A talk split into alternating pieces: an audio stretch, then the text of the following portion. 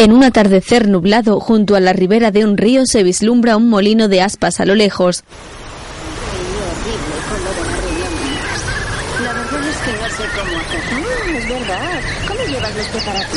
Pues voy un poco retrasada. Dos mujeres caminan por la verde orilla cargando unos cubos. Demasiadas cosas, la comida, la bebida. Al final se me ha echado el tiempo encima. Bueno, yo puedo echarte una mano, pero hoy imposible porque tengo que ir a casa de mi hermana a cuidar a sus hijos. Pues te lo agradecería, porque estoy un poco agobiada. Al final, ¿quiénes van a venir? ¿Vamos a ser muchos? ¿Que quiénes vienen? Pues eh, somos Marten, tú, yo, Ag eh, Dirke, Sí, Agen. ya. O sea, que somos seis. Siete. ¿Quién más? Willem. Willem, no, por favor. Que no venga, te lo pido, por favor. Pero ¿por qué no? Si es muy agradable. No, Se cree muy divertido. Pero cuando sale de su rincón, entran ganas de devolverlo a su sitio de una patada. ¿Sabes qué me dijo la última vez? No. Yo le pregunté, ¿eres el más amable de tu casa? Y me respondió, sí, exceptuando el picaporte que le da la mano a todo el mundo. La verdad es que es tan absurdo. Es mejor que. En un prado sobre un río, un hombre bajo de complexión corpulenta dibuja el paisaje holandés en una libreta con gesto concentrado. Su cara es redonda y tiene una prominente papada.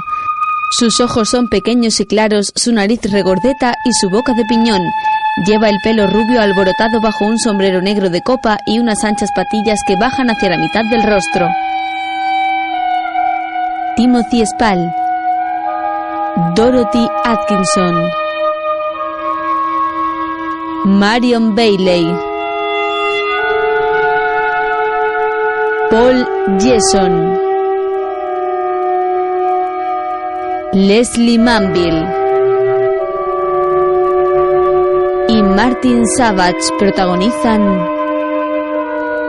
Mr. Turner, un drama autobiográfico de 2014 con banda sonora de Gary Gerson y fotografía de Dick Pope escrita y dirigida por Mike Leitch.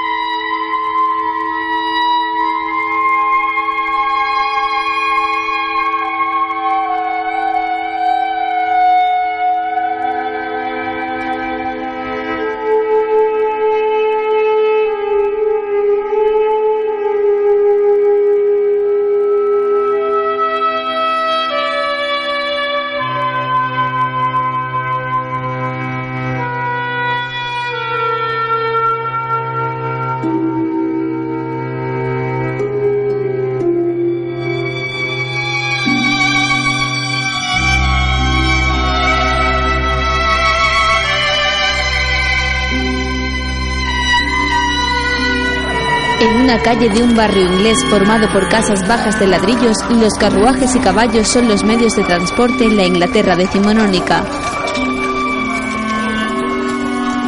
El pintor avanza por una calle apoyándose en un paraguas. Porta en su otra mano un atillo y lleva colgado a su espalda un estuche de cuero. Lleva su sombrero de copa negro y viste con pantalón y chaqueta oscura. Sobre su chaleco cuelga la cadena de un reloj que guarda en un bolsillo. Camina con paso ligero y gesto serio, saca unas llaves y sube unas escaleras hacia la puerta de una casa.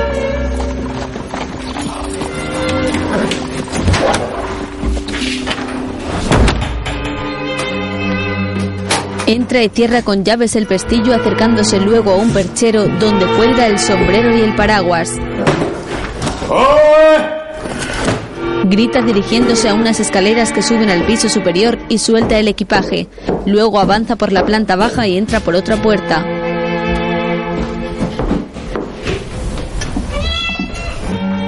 Un gato negro lo sigue y al momento aparece una joven ataviada de criada con una cofia blanca que cubre toda su cabeza. Hola, mi damisela. Bienvenido a casa, señor Billy. Estábamos muy preocupados por usted. ¿Por qué? Por lo de la explosión ¿Qué explosión? en Ostende. Ah, sí, oí hablar de ello en Amberes. Eh, Horrible. Ropa sucia. El señor William estaba muy preocupado. Ha salido a hacer sus quehaceres. Sí, señor. La criada toma el latillo atado con unas correas donde va la ropa y se lo lleva dejándolo luego sobre el suelo de la cocina.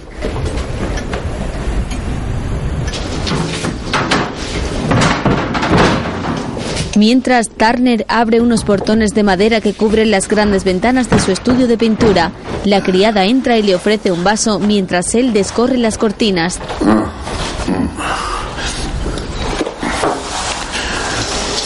¿Está usted bien? Gracias. Entre ambos mueven una mesa grande hacia el ventanal. ¿Qué tal el viaje de vuelta? De lo más espantoso. El pintor coge ahora dos caballetes que hay apoyados sobre una pared y los abre colocándolos a un lado. A continuación se sienta sobre una silla sin respaldo y agarra su estuche de pinturas. La criada se acerca dándole de nuevo el vaso del que bebe otro trago.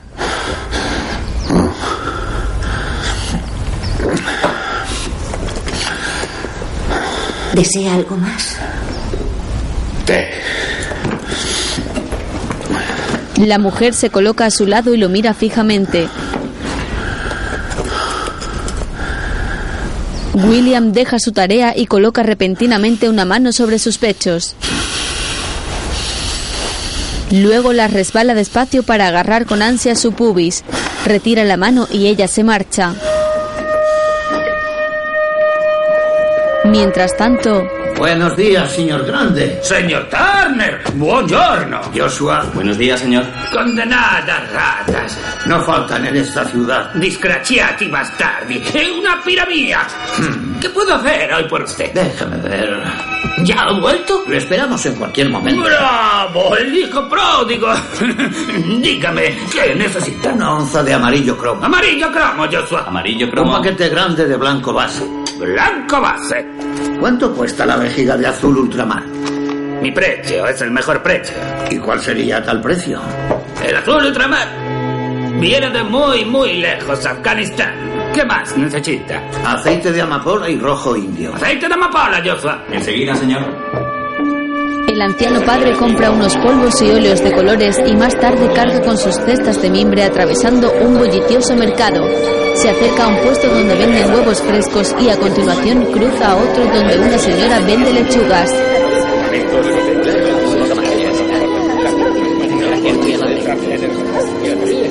Avanza entre la multitud y conversa con un carnicero que le vende una cabeza de cerdo. Al poco la criada está en la Le traigo cocina. su cabeza de cerdo. ¿Es guapo? Al menos tiene una gran sonrisa. ¿Ya ha hecho la salsa? Está todo excepto los sesos. Bien. Ay, Estoy agotado. ¿Tomará una taza de té, señor William? Sí, gracias. No va a guardar sus compras, debería. Sí, será mejor. Sí. Luego descansaré las piernas. El anciano toma la cesta de las pinturas y sube las escaleras mientras la criada lo sigue con sigilo para presenciar el reencuentro del padre y el hijo.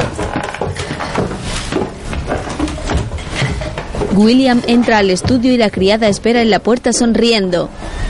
Ah, estás en casa, Billy, hijo mío. Hola, papá. Temía que hubieras explotado. He rogado tanto de rodillas que estuvieras a salvo. Pues se ha castigado las rodillas por nada, papá. Estaba a millas de distancia. Entonces te has enterado. Pues claro. Oh, terrible, pobres almas desdichadas, cuatro decenas o más. Sí, y también algunos valientes soldados. Me apena saber que ha estado tan preocupado por mí, papá. Oh, es lo normal. Papá. ¿Qué tal la travesía? Ah, buen tiempo al zarpar. Y después agitado. ¿Zarpaste de Rotterdam? No, Diepa.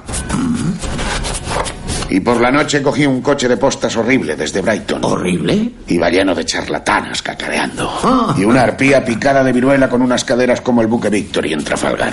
¿Un viaje productivo? De lo más estimulante, querido papá. En Ámsterdam eché una ojeada a Rembrandt, el banquete de los oficiales, la catedral de Amberes, Rubens, el tríptico, Flandes, sigue tan plano como la teta de una bruja. Gracias, Hannah. Pequeña tunante. ¿Encontraste alojamiento decente? Un tugurio apestoso en Diepa, luego me mudé al puerto. con vistas a poniente y bonitas puestas de sol. Ah, papá, necesito un lienzo de 8 por 6 Tengo de 7 por 5 y medio, cortado e imprimado. Podría servir. Seguro que sí. Pero dígame, ¿cómo se encuentra? De salud bien, gracias a Dios. ¿Le siguen pitando los bronquios? Ha estado muy fatigado. Octubre aún no ha hecho acto de presencia. He pasado a ver a Grande. El azul ultramar ya está a una guinea a la vejiga. Dios, ¿ese bandido aún sigue robándonos? Necesitas un buen afeitado. Eso puede esperar, papá. Por ahora voy a arrojarme en los brazos de Morfeo. Billy sale del estudio y sube otras escaleras hacia su dormitorio. Hannah se asoma levemente y se marcha llevándose su taza de té. Al poco, el anciano William, de pelo blanco y rostro sonrojado, carga con un lienzo de grandes dimensiones que lleva al estudio con esfuerzo. Poco después está en la cocina con Hannah y quita los pelos de la cabeza del cerdo afeitándolo con una cuchilla. El padre sube de nuevo las escaleras portando una palangana y un paño y entra a la habitación donde su hijo duerme boca arriba sobre la cama. No. Deja la palangana junto a una butaca y se apoya sobre el dosel contemplándolo. Poco después afeita a Billy con una cuchilla. Viajé al suroeste, a Exeter, la semana pasada. ¿Cómo le va a mi viejo tío? Aguantando, a pesar de todo. ¿A pesar de qué? De su edad. Vive solo. La cosa es que quiere organizar una reunión familiar.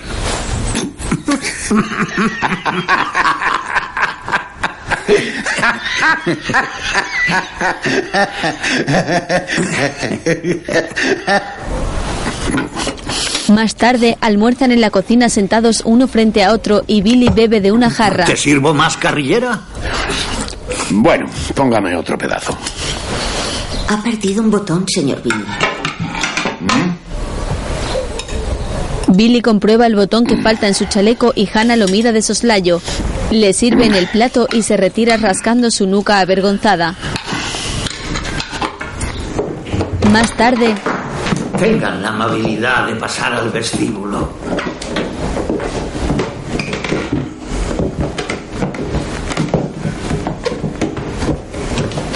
La oscuridad es intencionada. Ahora vuelvo, señores. William cierra la puerta de un vestíbulo iluminado levemente por unas velas. extraño. Dos hombres ataviados con elegantes vestimentas, acompañados de una dama, quedan a la espera permaneciendo en pie frente a dos candelabros.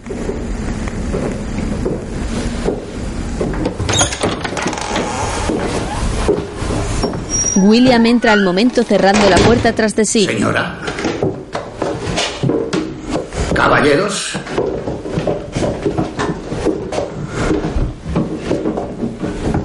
Contemplen. Abre la puerta de una luminosa sala de exposición. Bajen, hay tres escalones. Los tres invitados entran a la sala donde hay numerosas pinturas de su hijo enmarcadas en marcos dorados. Disfruten de las vistas cuanto deseen.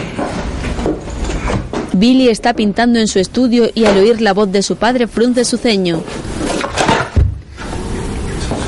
Abre una trampilla que hay en la pared y mira a través de un pequeño agujero que da a la sala de exposición.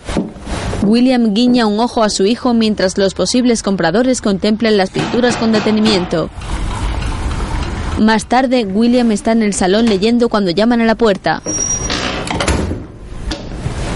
Hannah cierra el estudio donde Billy sigue pintando y acude a abrir. días, Hannah. Buenos días, tía Sara. ¿Cómo estás? Muy bien, gracias. ¿Va a entrar? Por supuesto. ¿Está en casa? Sí, le diré que ha venido. Se lo diré yo mismo. Gracias. Buenos días, señor. Muy buenos días, señora D. ¿Cómo está usted en esta hermosa mañana? Terriblemente preocupado, señora. Para variar, siempre está preocupado. Se preocupa más de lo que le conviene. Nada surge de la nada, señora. Y nada recibimos de usted, señor. Evelina, Georgiana, saludad a vuestro padre. Buenos días, padre. ¿Me permite que le presente a mi hija? O sea, su nieta. Rosalía Adelaide. Su única nieta con vida. Georgiana, deja de titubear. Permite que le sugiera, señora, con todo mi respeto, que se retire a la sala de estar. Buenos días, señora Danby. ¿Sería tan amable de acompañarme? Buenos días, señor Turner. ¿Nos hará el honor de deleitarnos con su presencia en el salón de retiro? Espero sinceramente que lo haga. Y le ruego que no nos haga esperar. Tenemos nuestros quehaceres. Vamos, hijas. Los vapores de esta habitación son muy nocivos para los pulmones de una criatura. Las mujeres se retiran y Billy se muestra malhumorado. Da una patada a un cubo con furia mientras su padre sale cerrando. Señorita, Luego, por favor. Sara, si es tan amable. Me sentaré, William, cuando me plazca y no antes. Con gusto. Es una chiquilla muy bonita. Gracias, abuelo. Estamos orgullosos de ella. Ciertamente. ¿Han salido de paseo, tía Sara? No, sobrina. He ido a recoger mi pensión a Leicester Fields. Estamos a primeros de mes. ¿Tu última hija? Así es, padre. ¿Es de constitución robusta? Tiene un carácter excelente. Confiemos en la providencia. Color de ojos. Azules como los suyos. Magnífico. No olvide a su otra hija, señor, a la que no se ha dignado a atender en los dos últimos años. Siéntate, Georgiana. ¿Estudia francés? Y música. Recibe una educación. Lectura, escritura, aritmética y geografía con un globo terráqueo. Siéntate derecha, Georgie. De quelque chose en francés. Bonjour. Bonjour, papá. ¿Está usted bien? Sí. No le hablaba a usted, señor. Disfruto de buena salud, gracias. ¿Y usted? Sobrevivimos como podemos, dadas las circunstancias. ¿Y qué circunstancias son esas? Circunstancias de penuria, señor. Pero nos arreglamos para mantener cuerpo y alma unidos a pesar del ingrato de su hijo. ¿Cómo se atreve a dejarme así, Billy Turner? Me ofende usted, como siempre acostumbra ofenderme. ¡Billy! Otro día, el pintor sale de su casa portando su estuche de pinturas y pinceles. Un cochero le abre con cortesía la puerta de un elegante carruaje y él sube al mismo. Tres lacayos más van montados en los asientos exteriores y lucen capas uniformadas de color ocre.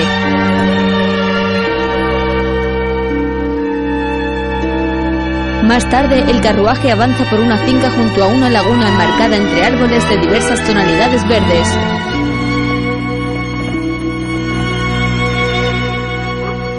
Más tarde, Billy espera en la puerta de una enorme mansión a un anciano que camina dirigiéndose Buenas a tardes, él. William. Mis felicitaciones por la velada, señoría. ¿Está usted bien? Sin aliento. He estado en la granja. Viendo la puesta de sol. Despidiéndome de las lecheras. ¿Aún sigue considerando lo de mecanizar la trilladora? No hay nada como unos buenos bueyes.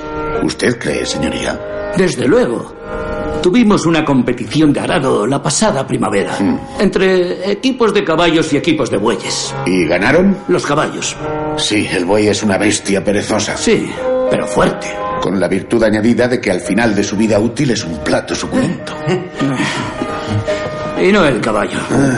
Solo sirve para pegamento. Señoría. Muy buenas tardes, señor. Hola, Manners. Señor Turner.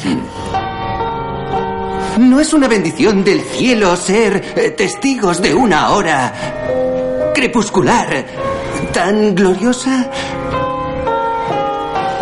Imbécil. Maner se va y ellos entran a una sala de la lujosa casa donde ¿Sigue hay numerosos cuadros. en nuestro arreglo, señoría? Creo que hemos alcanzado el efecto deseado. Con gran acierto, William. Gracias. Buenas tardes, Nat. Buenas tardes, milord. Señorita Coggins. Señoría, señor Turner. ¿Cómo está su padre, William? Aguantando, señoría. Le agradezco mucho su interés. Creímos que lo perdíamos el pasado invierno, lo pasamos muy mal. Pero salió adelante, es un viejo duro. Excelente. Nos vemos en la cena. Desde luego. El anciano se marcha y Billy permanece en el salón. Se acerca despacio a la joven señorita Cobbins que toca sentada a un piano de cola mientras lee atenta la partitura.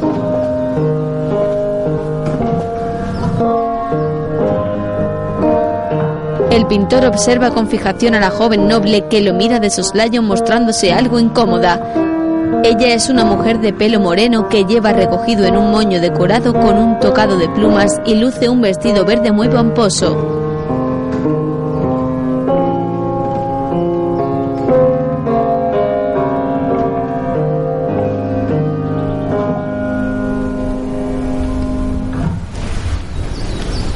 Sumamente hermoso. Es usted muy amable.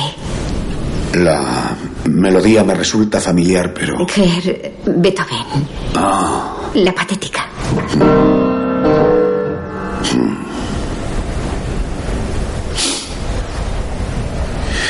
siento una debilidad especial por Henry Parcel. Yo también. Ah, sí.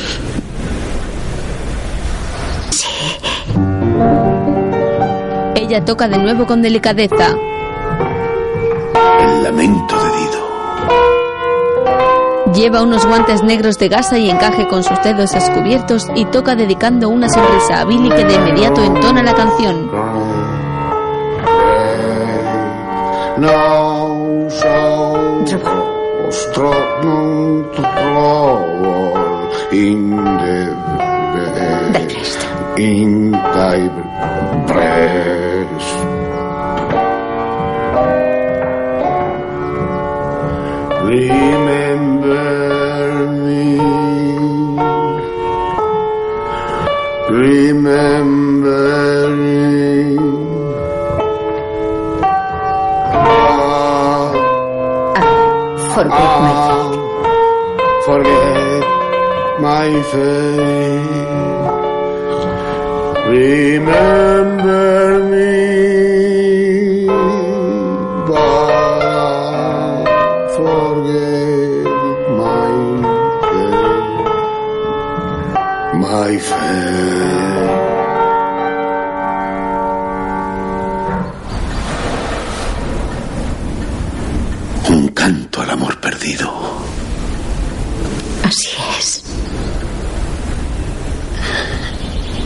Gracias.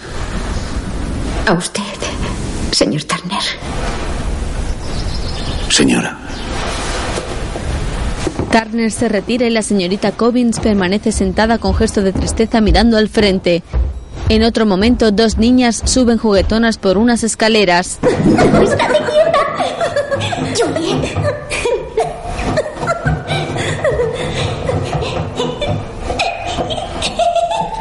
Se asoman a un estudio donde Turner pinta ante un gran lienzo y una señora chistea haciéndolas callar. Las niñas entran acercándose al pintor. ¿Qué está pintando? Señor Turner, a menudo me intriga si hay alguna diferencia entre su forma de pintar un amanecer y un atardecer. La hay sin duda, Lady Stackley. Ah, Sí, porque en uno el sol sube, mientras que en el otro baja. y se calla. Y podría también estar determinado por el ángulo de la luz. ¿eh? Y por el clima, la bruma, el viento, la refracción y cosas así. Laisa mira sus uñas. Mientras ustedes, diosas, languidecen en el reino de Hipnos, yo me levanto al alba para contemplar cómo Helios asoma la cabeza por el horizonte con la ventaja de que al amanecer no le afecta la luz decreciente.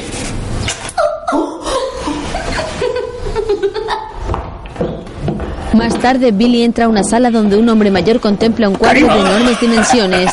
Turner. Estaba aquí observando al pobre San Sebastián. Este artista me es desconocido. Flamenco. Unas posaderas excepcionalmente amplias, las del querubín. Habría ganado fuerza, quizá aumentando el número de flechas. El compañero celestial se las está extrayendo. Apenas soporto mirarlo. Ah, qué dolor el de su rostro. Ese gesto de resignación en él. Bueno, fue un sacrificio voluntario, ¿no? Así no pereció el desdichado. Un buen samaritano le devolvió la salud. Luego los paganos le mataron a golpes y le arrojaron a las cloacas. Pongo en duda la veracidad de esa versión. Ninguna buena obra queda sin castigo. Carius se marcha ofuscado. Qué curioso destino el mío. ¿Mm? El mes pasado en la prisión del Tribunal del Rey junto a morosos. Y este mes entre gente de alta alcurnia y estilo. Alégrese, Haydon. Está usted en una verdadera bacanal. Su señoría posee una magnífica bodega. Sea decidido. Aprovechese. ¿Puedo pedirle que me preste algún dinero? ¿Cómo dice? Necesito desesperadamente 100 libras. Imposible. Mi casero es un buen hombre, un hombre paciente, pero no esperará eternamente. Necesito pagar a mi bodeguero, al de las pinturas. ¿Su querida esposa, la señora Haydon, se encuentra bien? La señora Haydon está encinta. Pues mi más calurosa enhorabuena, Haydon. No es ningún motivo de enhorabuena, estoy en apuros. Hmm. No soy insensible a su falta de fondos, Haydon. Así que le adelantaré 50 libras. Turner, si 100 libras no me sacarían de este atolladero, por amor de Dios, ¿qué puedo hacer con 50? ¿Rechaza entonces las 50 libras? Es condenadamente insuficiente. Le deseo un buen día. Billy se marcha dirigiéndose a la puerta y Haydon lo Turner, sigue de inmediato. Puede confiar en mi palabra. Tal vez aún no sea académico, pero soy un caballero. Poseo un cuadro que el rey tiene ahora en Windsor. Ha prometido comprármelo por 500 guineas al menos. Y además tengo otro bello cuadro en mente, una obra pareja que seguro adquirirá por añadidura. ¿Quién le ha asegurado tal cosa? El secretario privado del rey, Nathan. Mm. Mm. Puedo proporcionarle cinco libras esta mañana. ¿Cinco libras? ¡50 libras! ¡No bastan! ¡Cinco libras rozan el insulto! Señor, se lo suplico, aplaque su ira. Si acude a mi residencia en Londres, le prestaré 50 libras. ¿Además de las cinco? Señor Haydon, es usted francamente agotador. Quedo satisfecho. Mm. Acepto humildemente las 50. Mm. ¿Le encontraré en la dirección de siempre? Eh, ¿Podría nadar? Haydon camina por la pradera alejándose cuando E tres caballeros se inmediatamente el acercan a le Turner. empujó al desierto. Un alma atormentada, sin duda. Me da lástima, pero atribuye todos sus fracasos a lo que sea, excepto a su propia conducta. Ciertamente. Sus lamentos sobre la vida son tan absurdos como el radio de una rueda que se queja del movimiento del que debe participar por necesidad. Coincido, sufre el destino de Tántalo. Alarga la mano hacia la fruta y la rama se aparta. Si se agacha a beber, el agua desciende.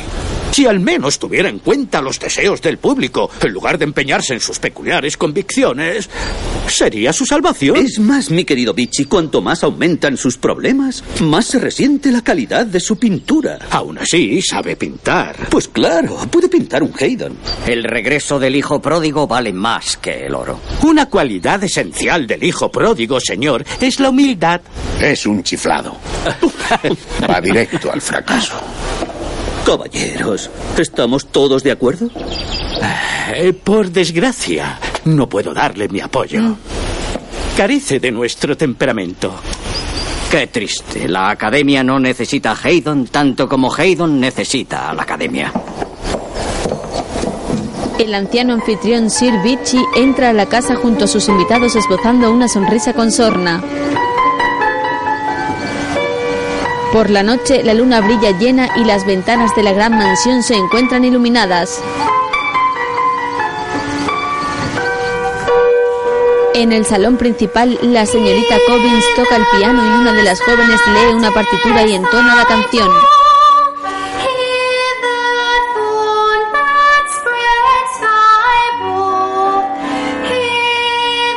La enorme sala se encuentra iluminada por multitud de candelabros con velas.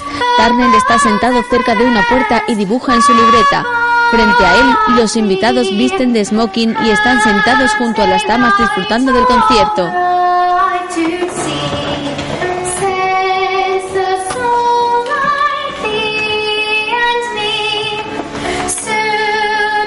Vichy entra y sus invitados se ponen en pie para saludarlo con cortesía. Él permanece un instante junto a Turner que sigue dibujando ajeno al concierto.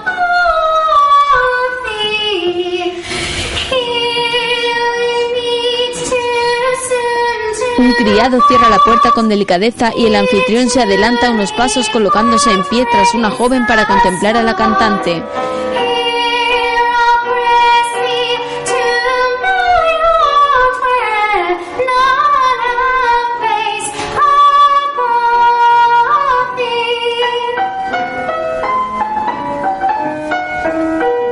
Una dama sigue el compás de la música con gesto sonriente. Turner sigue dibujando con atención y mira hacia Vichy, de pelo blanco largo y ondulado y nariz aguileña. Con permiso de su señoría, damas y caballeros, la siguiente pieza confiamos sea de naturaleza un tanto más alegre. Tan alegre como desee. Gracias. La cantante se acerca a la otra chica susurrándole algo y regresa junto al piano con su partitura.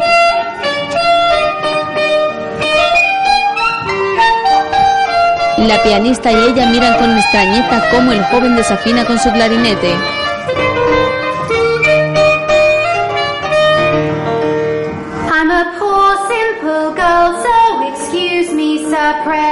I am just one and twenty, the first of next May.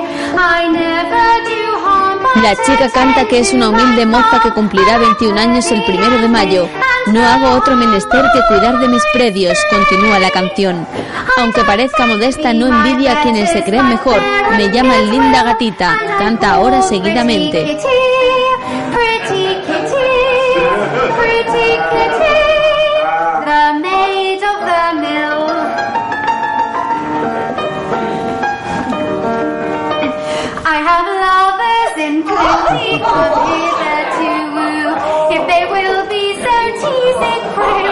Pretendientes a raudales vienen a rondarme. Canta sonriéndole a un joven de gafas que abandona la sala avergonzado.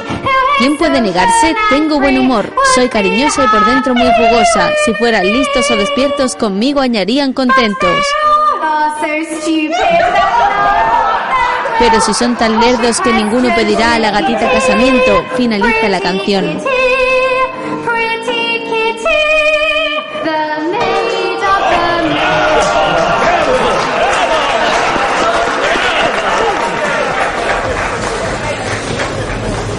Pasados los días, Turner viaja a bordo de un barco y pasea por la cubierta con su particular equipaje.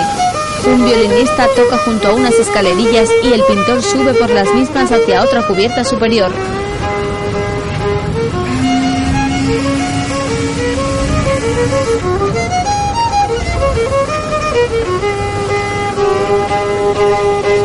En el barco viajan multitud de pasajeros y Billy se abre paso buscando un hueco para apoyarse en una baranda. Deja su atillo y estucha en el suelo colocándose al lado de una joven pareja que viste de modo elegante. El chico enfada a la joven que se va ofuscada. Turner los mira y él le saluda con su sombrero. Luego el pintor sigue observando al violinista.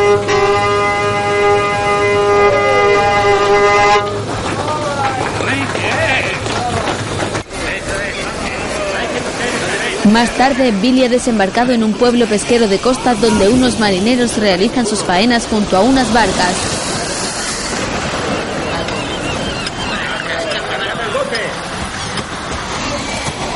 Él camina por el pequeño puerto y se detiene junto a una pensión. Mira hacia el frente para contemplar las vistas y se gira hacia la casa para comprobar la amplitud de los ventanales. Un hombre de pelo y barba blanca está sentado en una silla junto a la puerta.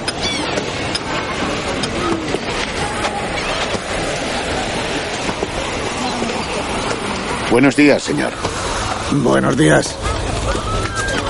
¿Alquilan habitaciones? Sí, señor. Esa de arriba. ¿Está disponible?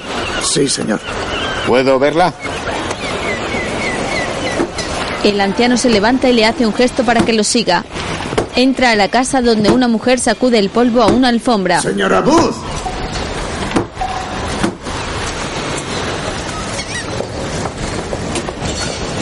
Ha venido un caballero. Buenos días, señor. Buenos días, señora. ¿Busca alojamiento? Así es. Tenga, señor Booth. ¿La que da al muelle está disponible? Tal vez, señor. Sí. ¿Puedo verla?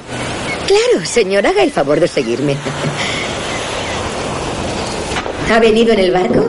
Así es. ¿En el Maggie o en el Will? El Maggie. Oh, hoy ha llegado pronto. Tuvimos buena marea. Pase. Es mi mejor habitación. Muy acogedora. Gracias, señor. Goza de las mejores vistas de Margate. Mm. Dicen que este pueblo es el primer lugar de Inglaterra al que llega el sol por la mañana. Mire, toda la ropa de cama está aireada, lavada y perfumada. Y puedo encenderle la chimenea si lo necesita. Bien, señor.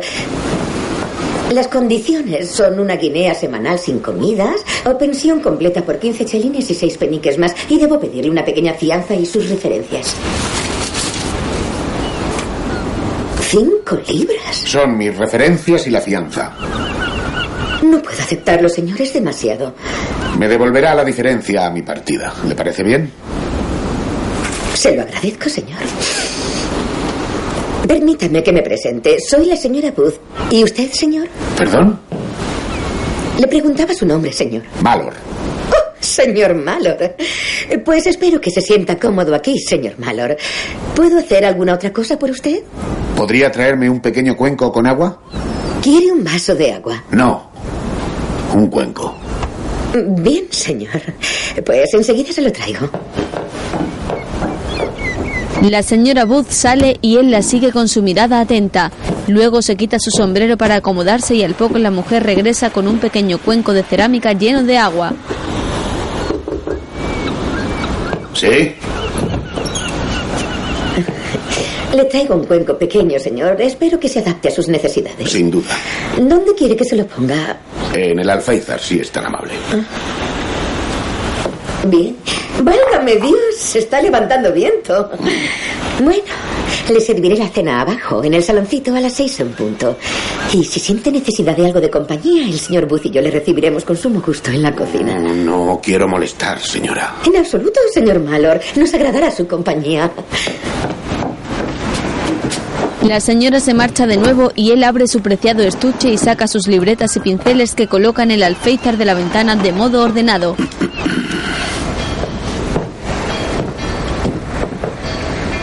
Más tarde cena en una mesa junto a otra ventana y la señora Booth se acerca con una jarra. Gracias, señora.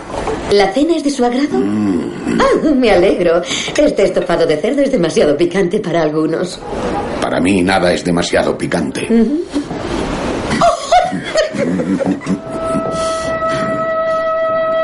Mientras cena, Turner observa a lo lejos unos barcos veleros que navegan cerca de la costa. En otro momento pasea por una solitaria playa de arena fina y más tarde está sentado junto al señor Booth frente a una Tenga, chimenea. señor Malor, le hará entrar en calor. Oh, no, no, no, no se levante. Quepo por aquí, más o menos, de momento. ¿Ha dado un paseo agradable? Hasta Broadstairs y vuelta. Oh, vaya, es un buen trecho. Hoy dormirá bien. A su salud, señora. Señor, A su salud también, señor. ¿no nos acompaña usted? No pruebo una gota desde hace muchos años. Tomaba algo de licor, pero mucho antes de que yo le conociera. Hombre de mar. Lo fue, ¿verdad? Carpintero de barco. Carpintero. Noble oficio. ¿De qué barco? ¿Ballenero? ¿Especias? ¿Mercante? Esclavos. Para mi vergüenza. No le gusta hablar de ello. África, Zanzíbar, las Indias. Presencié sufrimientos espantosos. Eran tratados como animales, o aún peor. Estruendoso sonido del dolor. Sí. Cambió mi vida, de hecho. Ya lo creo. Me acercó de nuevo a la iglesia. Humanos. Los humanos pueden ser tan crueles. A veces veo a los muchachos azotando a algún pobre burro. Aunque mejor ser un burro que uno de esos desgraciados de los barcos de esclavos. Dígame, ¿ya había estado en Margate, señor Malord? De niño. ¿Venía aquí de vacaciones? A estudiar. Dos años. Oh, sí. Margate es famoso por sus escuelas. La de Coleman. Oh, el señor Coleman, le recuerdo de arriba en Dane. En el barrio viejo. Perdí a dos amigos. Lo lamento. Escrófula. Oh, sí. Una enfermedad terrible. Sí.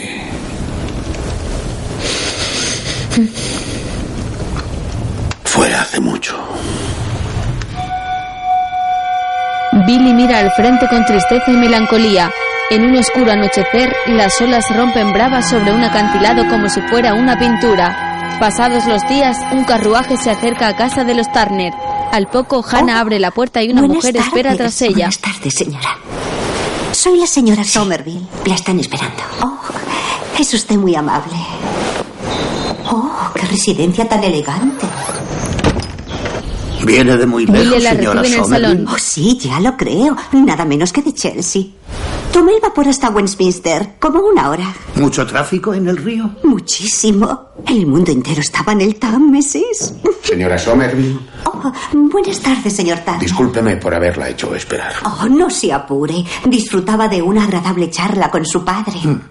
¿Está usted bien? Más o menos, gracias. ¿Y usted? Muy bien. ¿El doctor Somerville está bien? Oh, sí, aunque bastante ocupado atendiendo a los pobres veteranos. Hace un día precioso y soleado. Perfecto para nuestro experimento.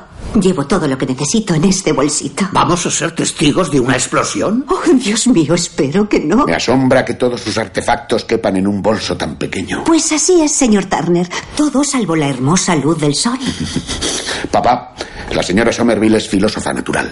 Ah, sí. Astronomía, matemáticas, geología. El universo es maravilloso, ¿no es así, señor Turner? Ciertamente lo es. Los planetas y las estrellas, los océanos y las mareas, las nubes y el aire, montañas, volcanes. Las mareas están sometidas al influjo de la luna. No lo dude. La misteriosa fuerza de la gravedad.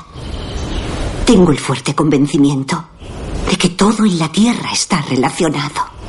Nada existe de forma aislada. Cierto. La lluvia cae, el sol brilla y las cebollas crecen. Oh, sí. A mi padre le gusta fingir que es un zopenco, pero es un hombre de gran intelecto. Me enseñó a leer y escribir. ¿Es eso cierto? La educación es importante. Ciertamente es muy importante para todos. Yo misma estoy ahora entregada a la educación de mis hijos. Encomiable por su parte. Todo un privilegio que no estuvo a mi alcance. Soy una escocesa autodidacta sin títulos. Señora Somerville, es usted lo que es. Como nosotros, papá. Cierto. Gracias. ¿Cuál era su profesión, señor Turner? Papá era el mejor barbero de Covent Garden. Oh, tuve algún éxito en el oficio. Y gran peluquero. Un maestro de la navaja y la brocha. Y ahora es usted el maestro del pincel, señor Turner. Bueno, Mi pequeño sabía dibujar antes que leer y escribir. me sentaba en la barbería a hacer garabatos con tiza y carboncillo. Yo colgaba sus dibujos en la Y ventana. los vendía. Todos. Por dos o tres chelines en algunas ocasiones. ¿Tiene usted hijos, señor Turner? No, señora Somerville. Hannah y William miran de soslayo a Billy incomodándole en su mentira. señor Más tarde en el estudio, ¿Ha visto alguna vez un prisma? Nunca. Uh, aquí lo tienen. Una auténtica belleza. Uh, ahora podrán ver cómo lo atraviesa un arco iris. ¿Qué? Ser Isaac Newton, papá. Ah, Caballeros, ¿les importaría cerrar las contraventanas? Papá. ah. Ella sujeta el prisma de cristal en su mano junto a la ventana. Hay que dejar una abertura para intensificar los colores. Ah. Ahí está. Papá. Vamos a colocar el papel en su sitio. Papá, tachuelas para la señora No, Somerville. tachuelas no, señor Turner. El metal podría contaminar el experimento. Un pedacito de cera.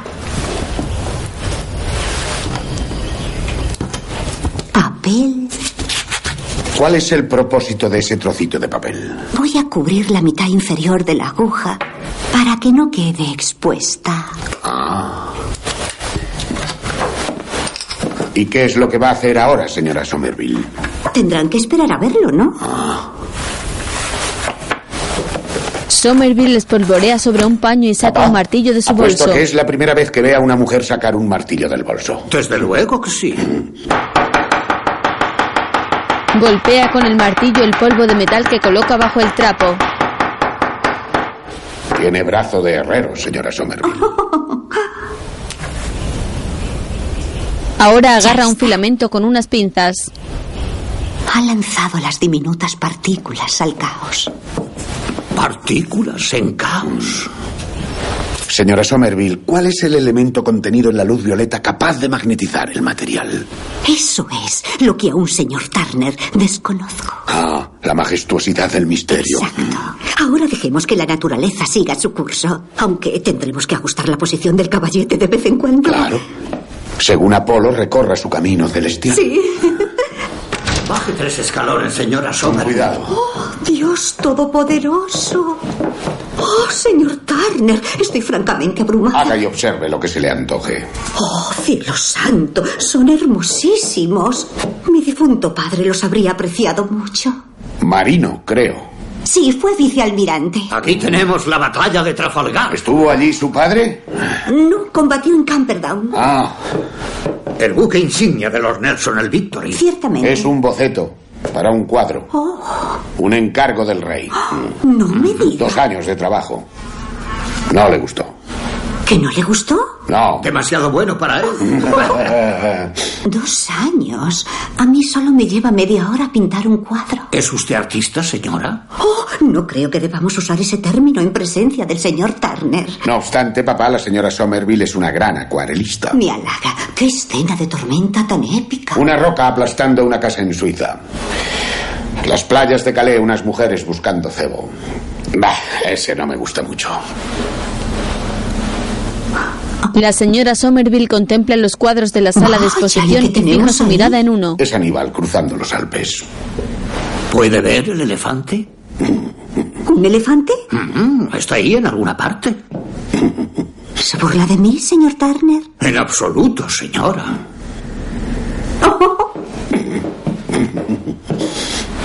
William se acerca con ella a la pintura para buscar el elefante. Se trata de un óleo donde el poder de la naturaleza se muestra arrollador con unas montañas y un cielo que empequeñecen el paso ¿Lo de los encuentra? hombres. No, no consigo encontrarlo. Ahí lo tiene. Las bromas de papá. ¡Oh, qué escena tan aterradora! Los elementos empequeñecen a los elefantes. La arrogancia. Luego regresan al estudio y la señora Somerville hace mover el filamento en un cuenco con agua. ¿Lo hago bailar un poco? Sujeta una herradura imantada. El extremo de la aguja que ha estado expuesto a la luz violeta ha creado un polo norte magnético. Como una brújula. Exactamente. En cambio, señor Turner, si hubiera hecho el mismo experimento usando la parte roja del espectro, la aguja no se habría magnetizado. He hecho de vez en cuando tentativas con el verde y el azul y he tenido éxito en ocasiones, pero no de modo constante. El color es contradictorio.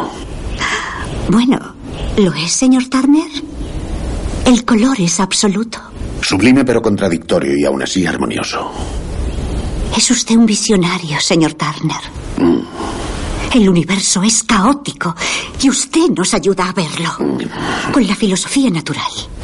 Nada puede ser demostrado, solo ser refutado. La pureza de su prisma, la contaminación de mi paleta. Luz natural, negrura. Blanco es la fuerza del bien, negro del diablo.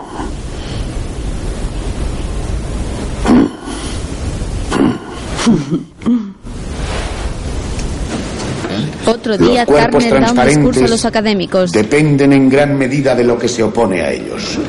Al carecer de color toman todo el que se les ofrece. Habla sobre un estrado y mira sus apuntes mientras el numeroso auditorio El lo observa atento. A menudo posee color, pero el color no se transmite a sus reflejos o refracciones como un cristal de color tintado que vicia todo lo visible con su propio color. Hasta el espejo más puro arroja un tono al cielo y, según el color aumenta, destruye todos los colores de la naturaleza por medio de su propia opacidad. Mientras que el agua a menudo parece desafiar al cielo en luminosidad y al poseer color, la reflexión de los objetos parece más posible. En resumen, sus efectos son como sus cualidades. Uno repele el rayo inmediato, el otro lo absorbe. Uno es transparente, mientras el espejo es, es opaco.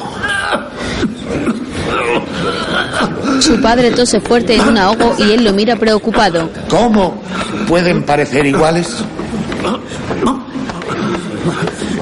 Billy interrumpe de nuevo su charla y mira a su padre a quien un hombre asiste golpeándolo en su espalda. El ataque de tos pasa y William mira hacia su hijo dedicándole una sonrisa tranquilizadora. En otro momento, Turner pinta concentrado un lienzo grande de tonos ocres donde se muestra un muelle con veleros atracados. En el patio, su padre corta con un hacha un tronco y se ahoga de nuevo. Hannah sale a auxiliarle y su hijo lo mira muy preocupado desde el estudio. La criada se marcha y el anciano coge de nuevo el hacha para cortar el tronco. Billy gruñe y sigue pintando mientras su padre prosigue con su faena. En otro momento, William trabaja en el estudio preparando un óleo amarillo que amasa con fuerza en una mesa.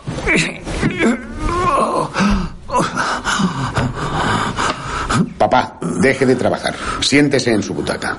No puedo dejar esto. Aguantará media hora. Vaya a leer el periódico.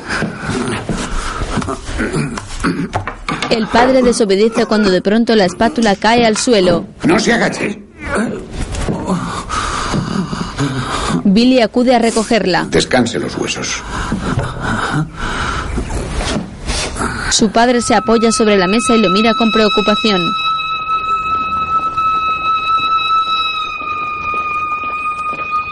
Otro día, el pintor camina por la ciudad con gesto serio, mientras su padre prepara un lienzo sobre los listones de madera que clava tensando la tela cuando una vez más se muestra indispuesto.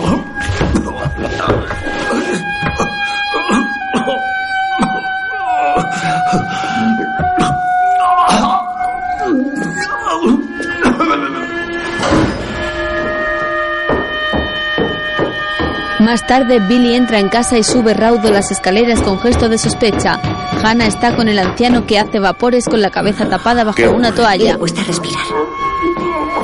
¿Tiene pitidos? Venga, échelo.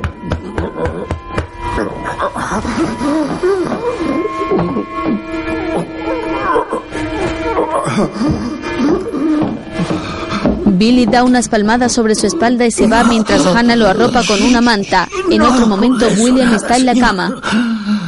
Lo haré. Voy a decírselo. Claro que se lo diré. Debí decírselo antes. Hace años. ¿De quién habla, papá? Antes de que se la llevaran. En Pascua, nuestro Señor nos lo arrebató. No, no nos portamos nada bien con ella. Pobre mujer. Era una lunática. No tuvimos más remedio, papá. Convirtió nuestra vida en un auténtico infierno. Ella era tu madre. Maldita sea. Muestra un poco de respeto, hijo. La muy bruja.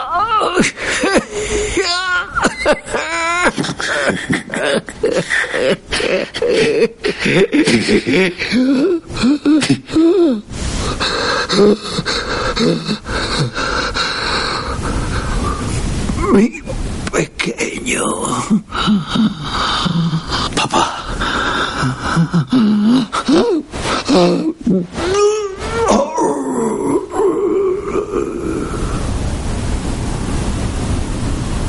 William expulsa su último aliento de vida mientras su hijo permanece dándole la mano junto a su cama. Lo mira con suma tristeza e intenta ahogar su llanto mientras lo mira aún incrédulo. Hannah se acerca desde la puerta llorando con tristeza.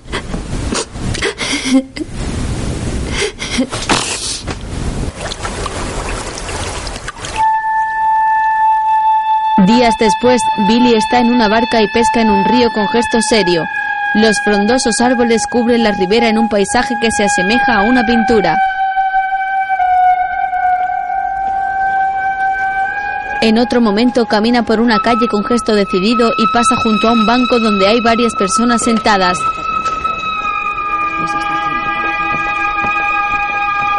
Luego sube unas escaleras exteriores de un edificio y entra a un prostíbulo donde la madame lo recibe junto a una joven en un pequeño salón. Buenas tardes, señor. Buenas tardes, señora. Hacía mucho tiempo, ¿no? Sí. ¿Puedo ofrecerle algo de beber? No, es usted muy amable. ¿Champán? Como quiera, señor. Todas mis adorables chicas están ocupadas, pero tengo aquí a la joven Eliza, a la que creo que no ha tenido el placer de conocer. Tiene un semblante agradable cuando sonríe. Buenos días, señor. Buenos días. Acompaña al caballero a tu habitación, querida. Por aquí, señor. Elaísa es una joven delgada y morena de pelo largo con tez pálida. Billy la acompaña y ambos entran a una habitación cruzándose con otras prostitutas que salen de las suyas. La chica le muestra sus piernas delgadas que apoya sobre la cama y luego se gira y levanta el vestido Muy bien. mostrando su trasero. Hago lo que desee. No, no, no, no, no. Quítate el corpiño.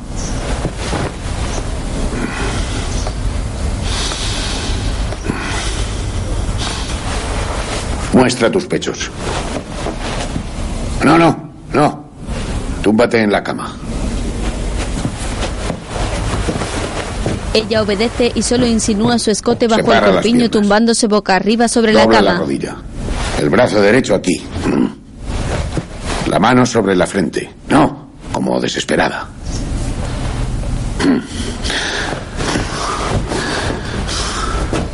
Turner la coloca con la postura deseada y se dirige a los pies de la cama para observarla. Luego abre su estuche que ha dejado a un lado y toma asiento en una silla frente a la cama.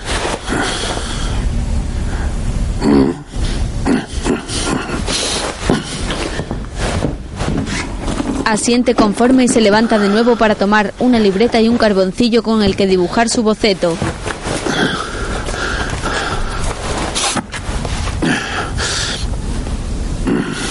Se sienta en la silla y la mira con atención mientras realiza sus trazos con gesto concentrado.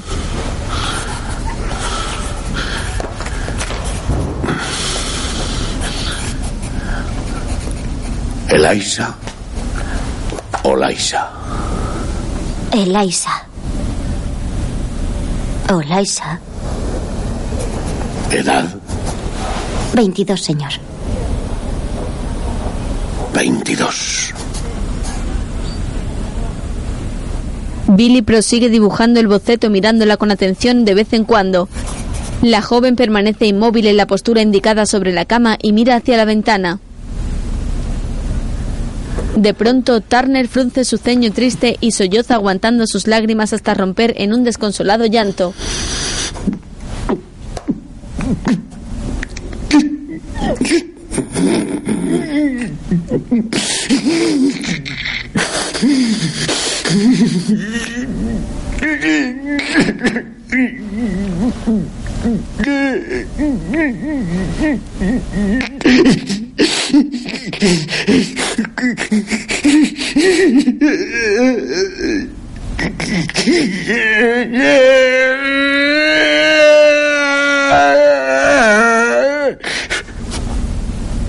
¿Quiere beber algo, señor?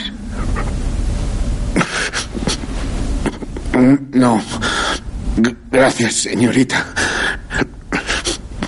No. Muestra los pechos. La joven se incorpora y se sienta sobre la cama para quitarse su ceñido corpiño que desabrocha en su espalda con delicadeza.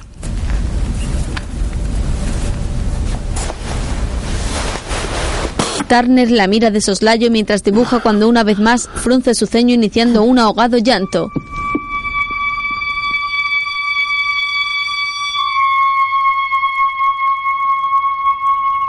Días después, Hannah está sentada en su pequeña habitación. Lee un libro junto a la ventana ayudándose de una lupa que sujeta en una mano.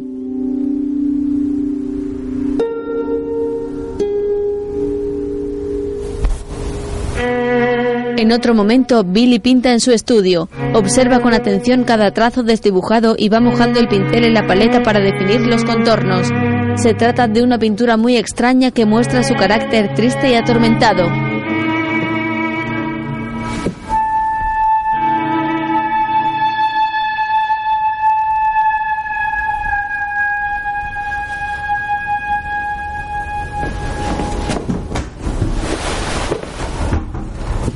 Más tarde, Hannah se dirige a una vitrina con libros y la abre precavida. Deja uno sobre un estante y lee los títulos en los lomos para seleccionar otro. Oye unos pasos y se gira despacio con el libro en sus manos descubriendo que Billy se acerca a ella.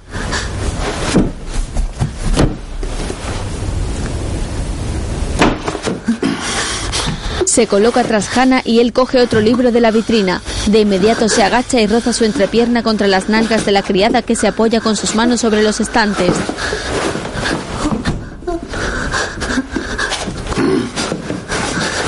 Billy desabrocha sus pantalones con impaciencia y levanta el vestido de Hannah para penetrarla.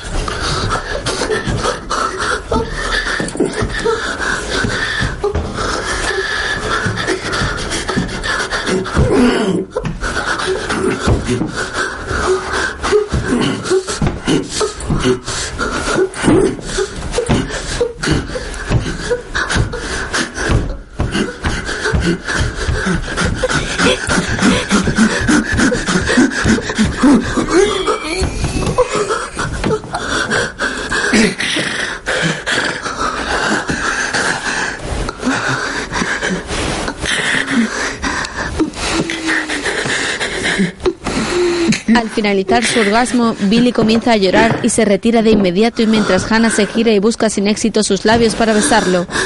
La mujer suda ruborizada y esboza una leve sonrisa de placer.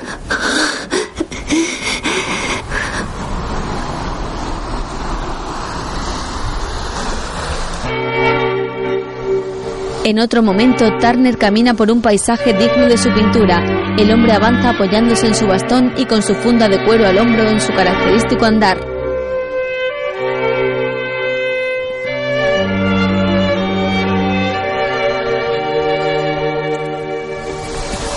Subo en la loma de una verde montaña y una fila de caballos avanza sobre la misma trotando despacio. Sobre la cima, una vieja casa abandonada se muestra empequeñecida sobre un cielo azul de nubes alargadas.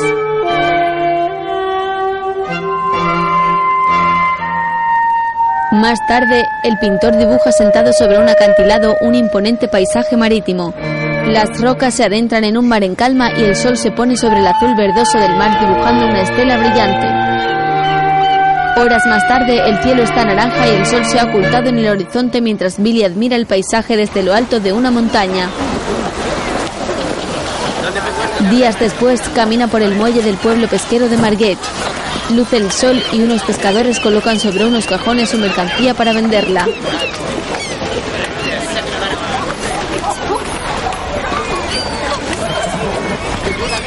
Billy se dirige a la fonda de los señores Booth y se detiene ante la puerta con gesto de extrañeza.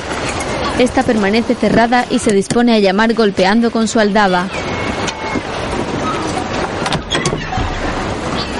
Buenos días, señor. Señora, ¿Busca alojamiento? así es. Oh, le conozco. Señor Duckworth. Malo. Ah, señor Malor. Claro. Tiene suerte. La habitación está libre. Espléndido. Ah, pero pase. Vamos. Me alegro mucho de volver a verle. Poco después, Billy se acomoda en su habitación con vistas al mar y la Señor señora Booth le trae ¿está todo té en una en bandeja. alcoba? Muy agradable. Bien, siéntese aquí y póngase cómodo. Estará cansado después del viaje. No le he servido el té. Está recién hecho. No me importa. Me gusta reposado o reciente. Eso sí que lo recuerdo, señor Malor. ¿Y tomará unas pastas? No, gracias, señora. Me compré una patata en el barco. Supongo que fue lo único que encontró en el vapor. Ha sido un tanto turbulento. Eh, Le dejo que tome su refrigerio. Señora, ¿me permite que le dé el pésame? Sí, gracias, señor. Mi compasión, mis condolencias por la pérdida de su querido esposo. Era un buen hombre. Es la segunda vez en mi vida que me encuentro viuda. A mi primer marido le perdí cuando aún era una mujer joven. ¿Cómo sucedió? Hubo un naufragio en Goodwin Sands. Salvando a otros. Sí, salvó muchas vidas. Pero al final no pudo salvar la suya. Nunca lo encontraron, pobrecillo. Mi hijo tenía ocho años cuando perdió a su padre. ¿Mm? Ocho tenía yo cuando murió mi hermana. Lo lamento. Bueno, así es la vida. Mm. Uh, ¿Sigue pintando esos bellos cuadritos, señor Malor?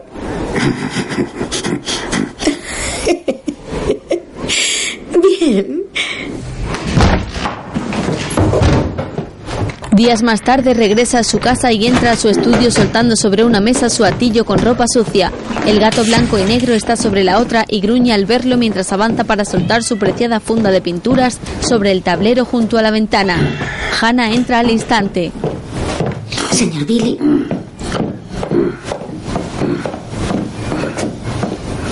Bienvenido. El agua está sucia.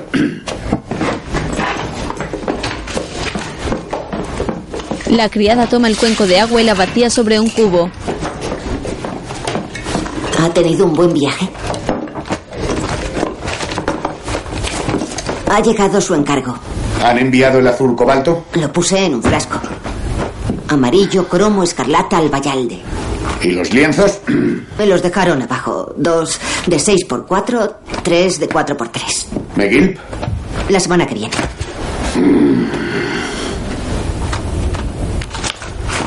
¿Ha tenido buen viaje? Billy ignora a Hannah mientras sigue ordenando sus bocetos y ésta se marcha cabizbaja. Recoge su paraguas que deja junto a un perchero.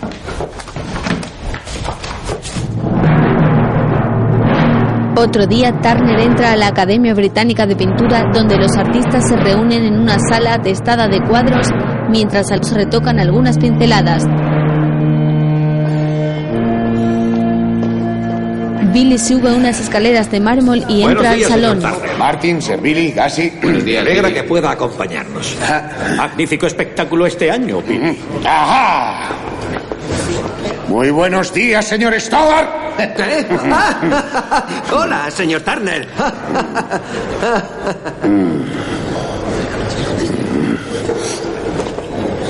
Constable. Turner. Mm. Mm. Mm. Johnsy, Carlo. William. El comité de la horca. ¿Lo aprueba? Está bien colgado. Gracias. Prego. ¿Encuentra todo de su agrado, señor Turner? Ciertamente, señor presidente. Es una magnífica cornucopia. ¿Cornucopia? Buenos días, Turner. Buenos días, señor Leslie. ¿Robbie? Buenos días, señor Turner. Mi otra obra, ¿dónde está? Colgada en la antecámara. La antecámara. Señor Cariu. Turner. Stani. Señor Turner. ¿Es para su majestad? Así es. Ojalá esté a la altura de sus expectativas. Lo estará. Trout. Señor Turner. Billy sale y se dirige ahora a un salón contiguo con otros cuadros colgados. Johnson. Sir Joseph Malor William Turner. Dichosos los ojos. Mi querido amigo. ¿Está bien, John? Disfrutando del día. Espléndido. Ahora mismo admiraba submarinas, señor. Aquí está. Señor Pickersgill. Buenos días, William. Oh, parece envuelto por un aura de desaliento. Ha sido despreciado. ¿Por qué? Una vez más en la antecámara. Cuelgan nuestra obra donde les place. Eche un buen trago de Jerez. ¡Qué magnífica tormenta tiene ahí, Billy! Nimbos, Sir Billy. Nimbos. Disculpe, señor.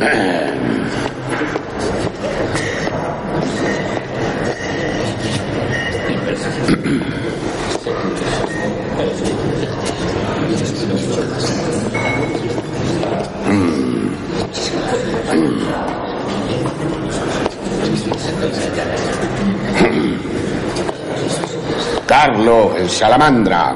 Amigo mío. Armonía y unidad, William. La chemise. ¿Y chemise? Más baja. Molto bello. Jonesy. Quiero que lo vea. ¿Qué? ¿Se acuerda? Recuérdeme. Pisa. Ah, Pisa. Muy hermoso todo esto, ¿Usted cree? Sí, sí. Nelson. Con dos brazos. Señor Leslie. ¿Turner? La joven del vestido amarillo en el empeine del pie izquierdo, una pincelada de luz.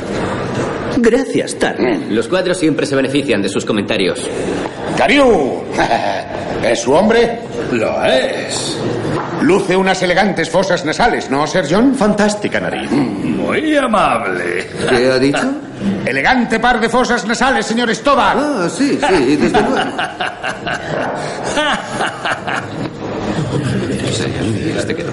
Turner entra ahora en otra sala en la que algunos académicos comentan sus cuadros y se aconsejan sobre los mismos.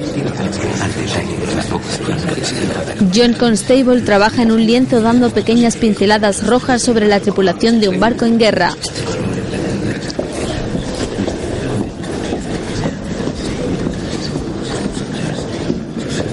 Turner coge un pincel y estampa sobre la sombra de una gran ola de una de sus marinas un pegote de color rojo intenso. Varios compañeros lo contemplan asombrados.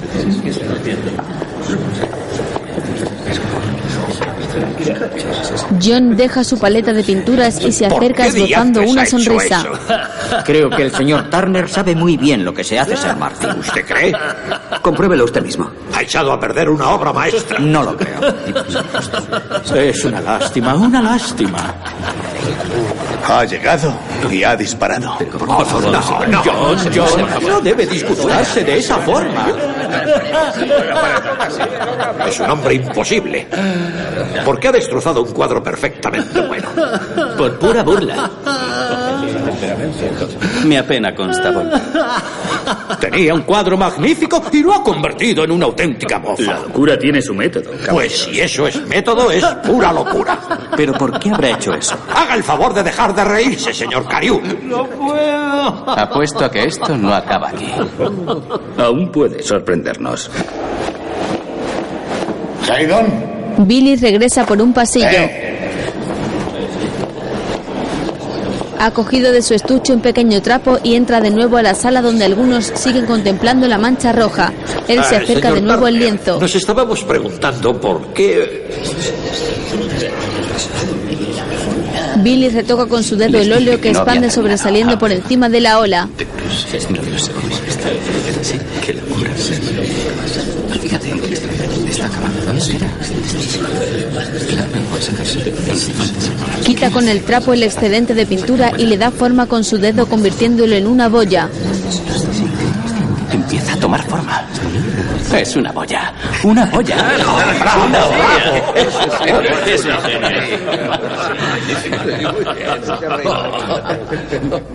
¿Puede explicarnos lo que representa? No precisa explicación, señor. Es el medio de transporte de nuestro Redentor en Jerusalén. ¡Blasfemia! ¿Está usted bien, señor Haydon? Esto será mi final. 50 libras. Haydon ha pintado un burro y se dirige a otros académicos en la sala contigua. la considero magnífica. Gracias, señor. Gracias, señor, por su benevolencia. Ha sido muy amable.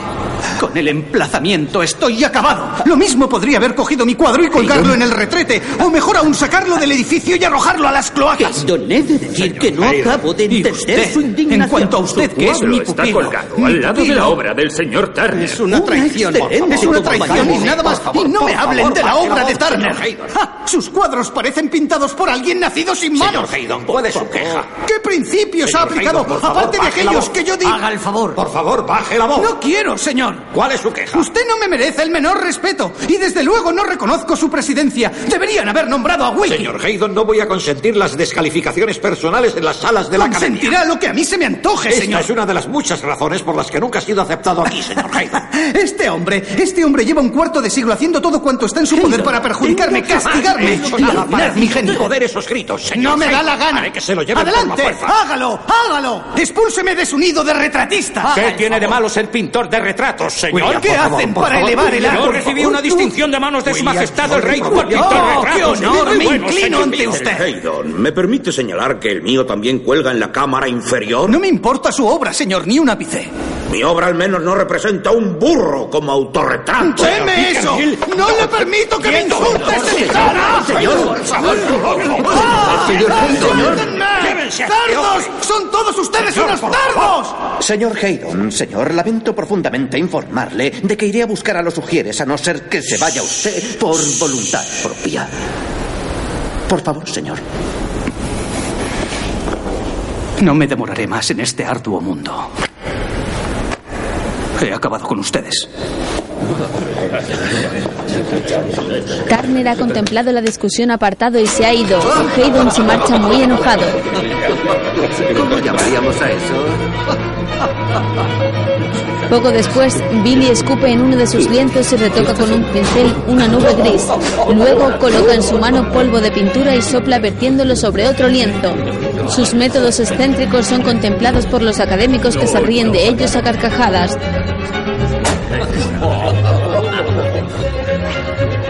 Ahora aprieta con un pincel el lienzo dando grandes trazos de blanco.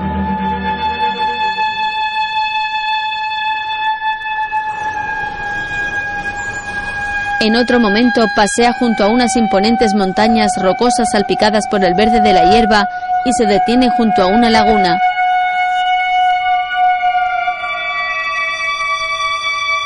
Observa con atención el paisaje con gesto muy serio y avanza unos pasos mirando ahora en otra dirección. Un río discurre entre otras montañas y el cielo está cubierto de nubes que anuncian lluvia.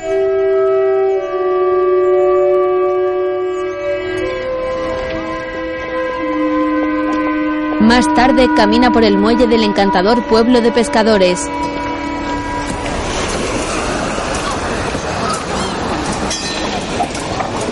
Se dirige a la casa de la señora Booth que limpia con un trapo la ventana que da hacia la calle y se coloca a su lado esperando a que se percate de su presencia.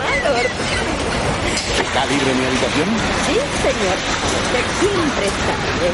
Sí, qué alegría me ha dado volver a verle, señor Malo. Ambos entran a la casa y Billy carga con su equipaje. Más tarde están sentados a una mesa en el salón y toman unas copas de licor. Es agradable tener compañía para variar. ¿Ha dado un buen paseo? ¿No hacía fresco ahí arriba en Recolver? Sopló el viento y levantó hermosas crestas en las olas. Normal en esta época. En verano hay una zona tranquila para merendar cerca de tus sisters. Y en invierno he visto las terrazas de la marina con todos los ventanales hechos añicos. Los vidrieros se hacen de oro. Cuando el señor Booth y yo nos mudamos aquí, enceramos toda la casa para que quedara impecable para los primeros huéspedes, pero el viento sopló, las olas azotaron y todo se llenó de cristales rotos. Fue horrible. Señora Booth, ¿sería tan amable de mirar por la ventana? ¿Dónde? ¿Qué tengo que mirar? La punta de su nariz, el puente y la curva de su ceja me traen a la mente una escultura griega que conozco muy bien, Afrodita, la diosa del amor. Nadie había dicho eso nunca de mi nariz. Este viejo hocico. La verdad es que mi vista ya no es muy buena, pero cuando me miro en un espejo me alegro de no ver bien. Cuando yo me observo en un espejo, veo una gárgola. Usted está buscando un cumplido. Y mi querida madre decía, quien busca cumplidos jamás los halla. Además, lo que importa es lo que hay en el interior. No le conozco, señor Malord. Y estoy segura de que hay cosas de usted que escapan a mi comprensión. Pero creo que es usted un hombre de noble espíritu y sentimientos elevados. Señora Booth, es usted una mujer de profunda belleza. Señor Mallord.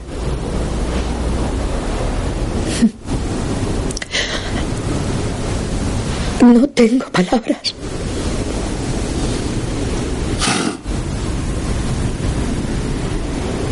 Billy esboza una sonrisa mirándola con cariño y ella se sonroja.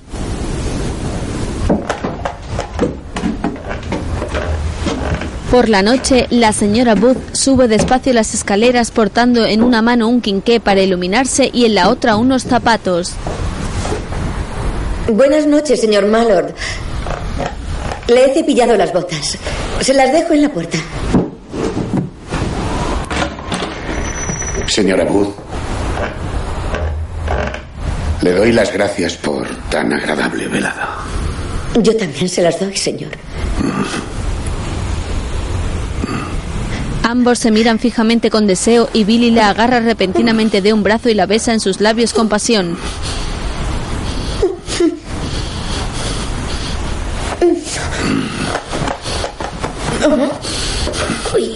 La señora Booth mantiene en su mano la lámpara mientras él la abraza agarrándola de su trasero.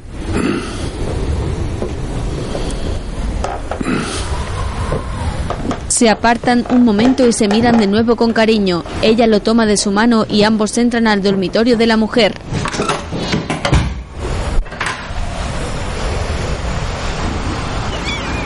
En un amanecer, Billy recoge su equipaje y sale sin despedirse de la casa de la señora Booth.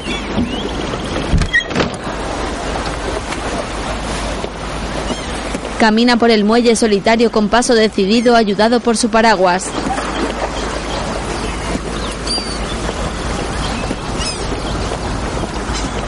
El sol se vislumbra en el horizonte del mar y brilla tímidamente sobre un cielo nebuloso. Un barco grande de velas permanece atracado a poca distancia del pueblo. Las gaviotas sobrevuelan por la orilla.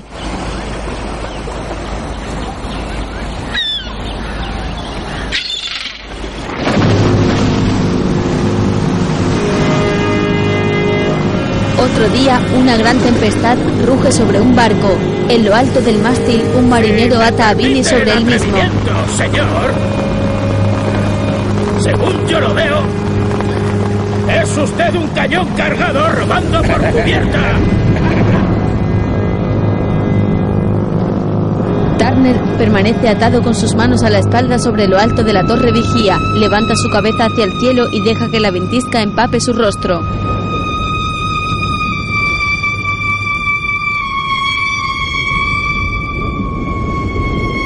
Miles de pequeños copos blancos revolotean fuerte por la tempestad que el pintor vive soportando con esfuerzo el frío y el dolor. Aprieta sus dientes y aparta un instante la nieve de su rostro gélido.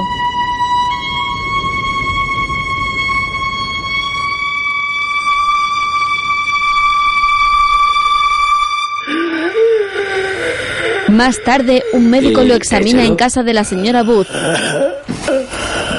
Tápese. Buen hombre. Bien. El señor Malor padece una bronquitis. Para lo cual le prescribo las tres Cs: cama, cataplasmas y caldos. Que en este caso serán administrados por una B, la admirable señora Booth. Gracias. Bien, señora Booth, si se acerca a mi casa a partir de las cuatro, le daré el bálsamo para las cataplasmas. Así lo haré, señor. Buenos días, señor Malor. Descanse bien el cuerpo y su alma hallará consuelo. Gracias, doctor. Eh, permita que le acompañe. Buenos días. Buenos días, señor.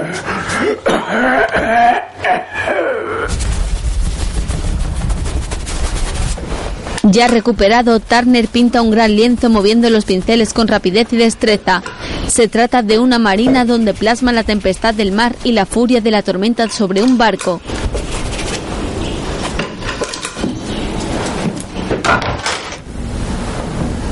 Caballero. Más tarde, en su Ah, casa, señor Turner.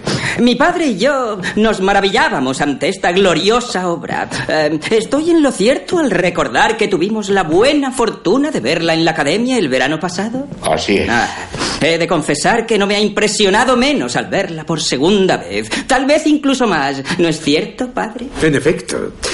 Recuerdo que dio lugar a acaloradas y estimulantes discusiones mucho después de haberla visto. No se vendió.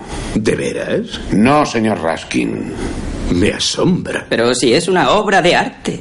Záquera y la menospreció. ¿Y eso?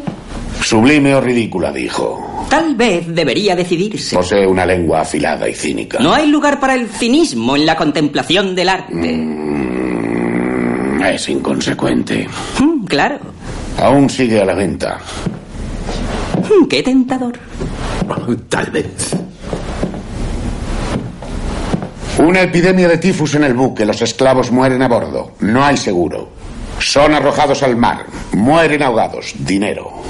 Me sorprende esta columna de blanco puro colocada precisamente alejada del centro, aquí, aplicada sobre un fondo de empaste oscurecido, que contrasta con los tonos escarlata y azul ocres de la esquina superior izquierda, que a su vez contrastan con la presencia de Dios, que nos revela que existe la esperanza incluso en las muertes más tormentosas e inevitables. Moscardones.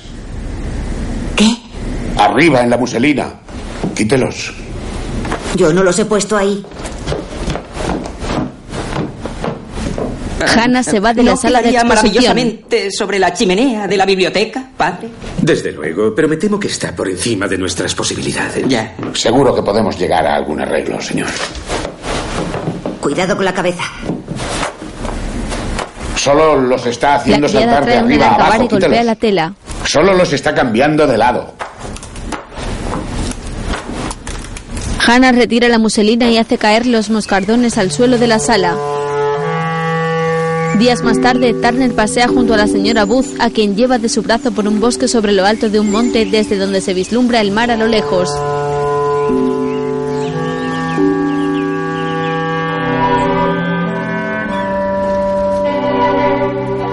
En otro momento dibuja un boceto en uno de sus cuadernos sobre el muelle. Ella se acerca portando una cesta de mimbre y se asoma con ternura para mirar el dibujo de los barcos. Otro día barre la puerta y Billy sale. magnífico. Au revoir, madame. La besa y sale a la calle. Por el otro lado. Buenos días, señora Stokes. La mujer sigue barriendo la puerta. Días después, la pareja baja unas escaleras del pueblo sobre la que hay unas cestas ska. La señora Booth avanza en primer lugar y Billy lo hace tras ella mostrándose cansado.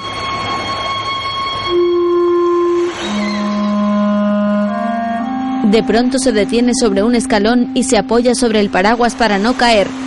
Tose agotado y finalmente cae cuando ella corre en su auxilio. Doctor Price, la señora Wood le Más ha hecho venir por una menudencia. Deje que le examine. Tome aire. Expúlselo. ¿Ha estado haciendo esfuerzos excesivos, señor Malor? No más que de costumbre, señor. ¿Cuál dijo que era su profesión? Secretario de juzgado. Tome aire. Disculpe, señor, pero me temo que discrepo. Expúlselo. Creo que es usted el señor Turner, el ilustre pintor, y me siento muy honrado de haberle conocido. Mm. Mis disculpas para ambos, pero les aseguro que pueden confiar en mi discreción. Se lo ha dicho. Bien, permítame que le examine los ojos. Los ojos de un maestro. ¿Ábralos bien? Ujú. Mire arriba. Mm. Señor Turner, padece usted un trastorno de corazón. No hay motivo inmediato de preocupación, señora Booth, pero deberá andarse con cuidado. Dios mío. Viva con moderación, señor, y gozará de una vida larga y fructífera. Si hace esfuerzos excesivos, acabará pronto en la tumba. Oh, vaya. Dios santo.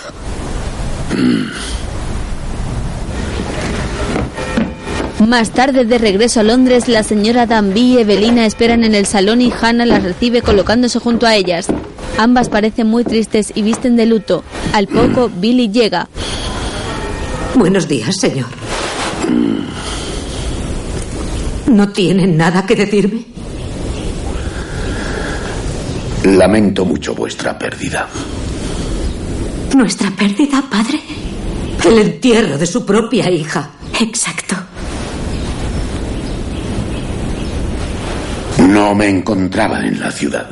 Como siempre, señor, pintando sus ridículos naufragios. ¿No tiene sentimientos?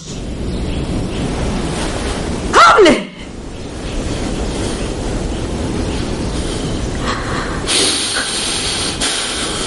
Vámonos, Evelina. Aquí no hacemos nada. Ambas se dirigen a la puerta mientras Billy permanece cabizbajo. Hannah las acompaña con gesto agobiado. Al marcharse, el hombre solloza apenado a solas.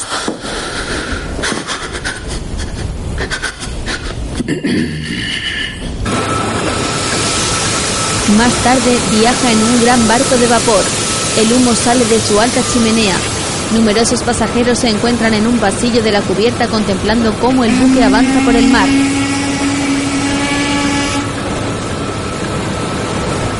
En la popa, Turner se encuentra a solas y mira hacia el nublado cielo.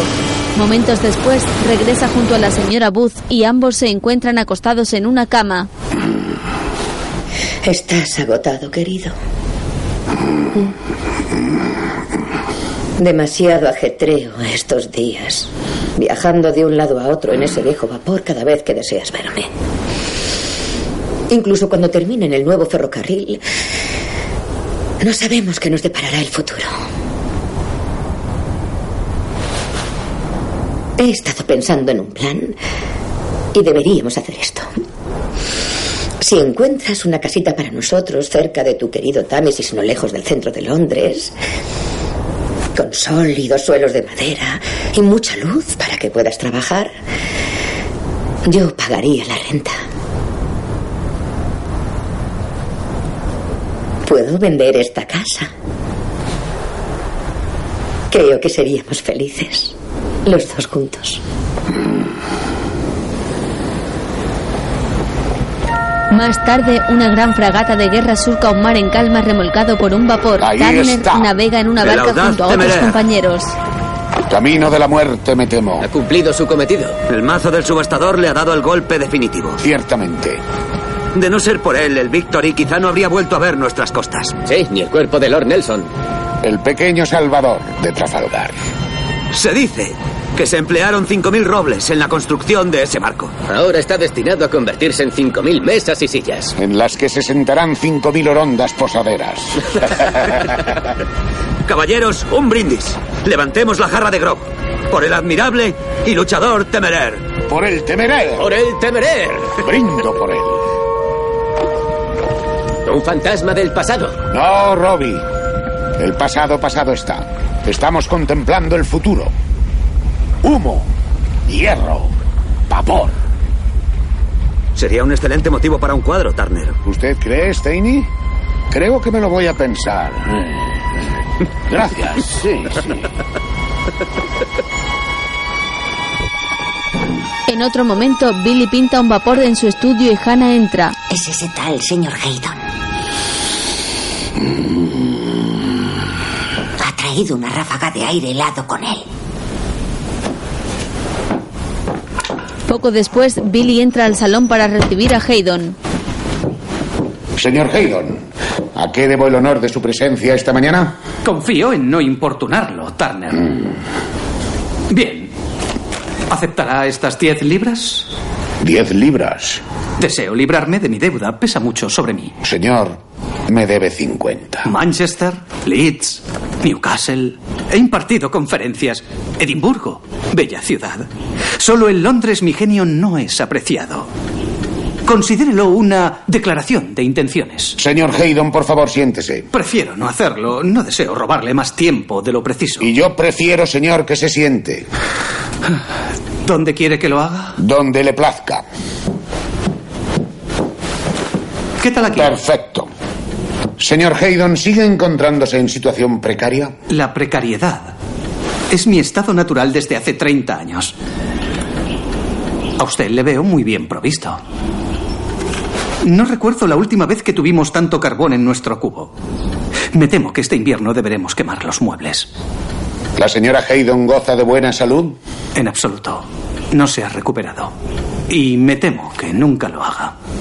¿Qué la aflige, señor? Hemos enterrado a cinco hijos. ¿De veras? En el cementerio de Paddington. Abren la fosa, sacan los féretros, ahondan el agujero y vuelven a introducirlos con el último encima. Cinco veces ha soportado tal indignidad. Es desolador. Y mucho, Turner. Usted nunca ha sufrido la pérdida de un hijo. Nunca, señor. La agonía de un hijo es un motivo de enorme fuerza para un cuadro.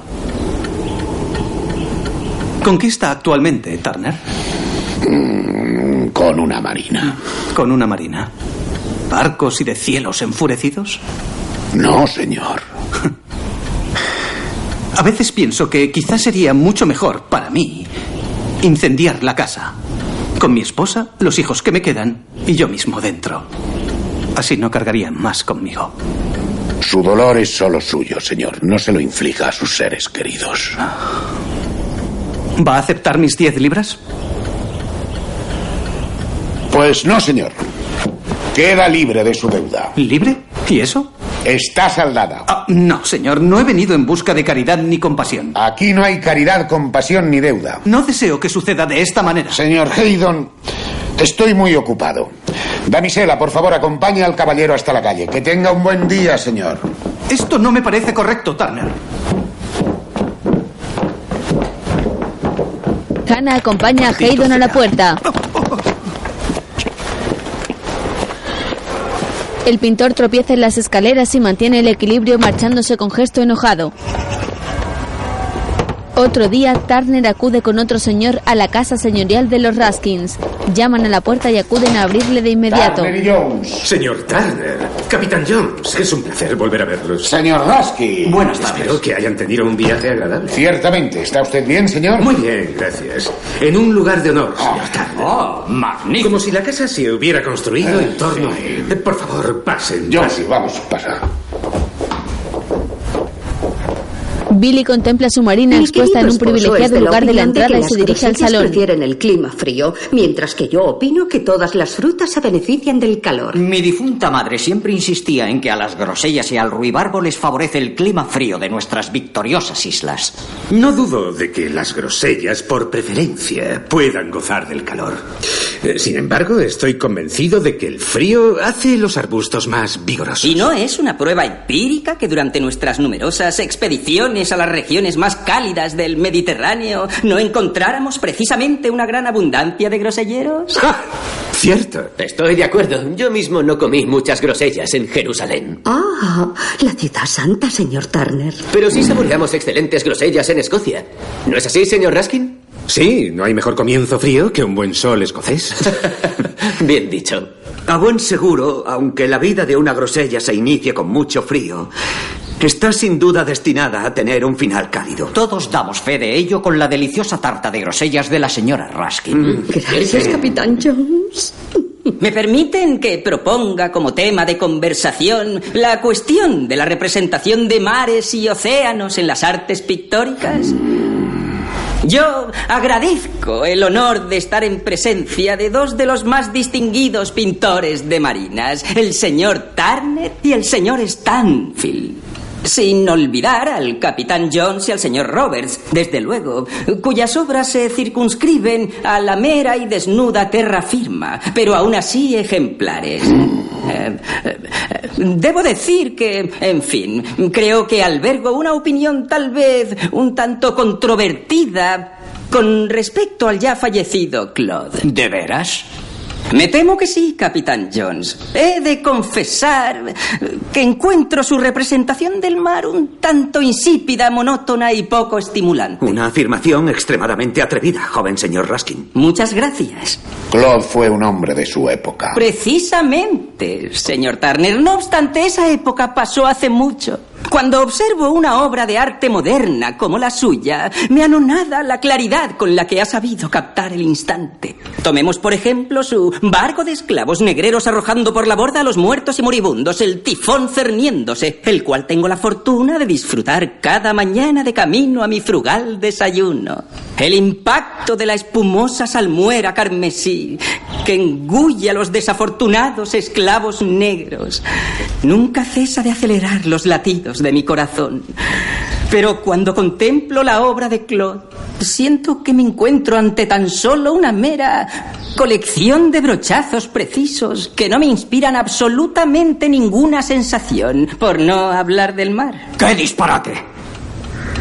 Le ruego que me disculpe, señora Raskin.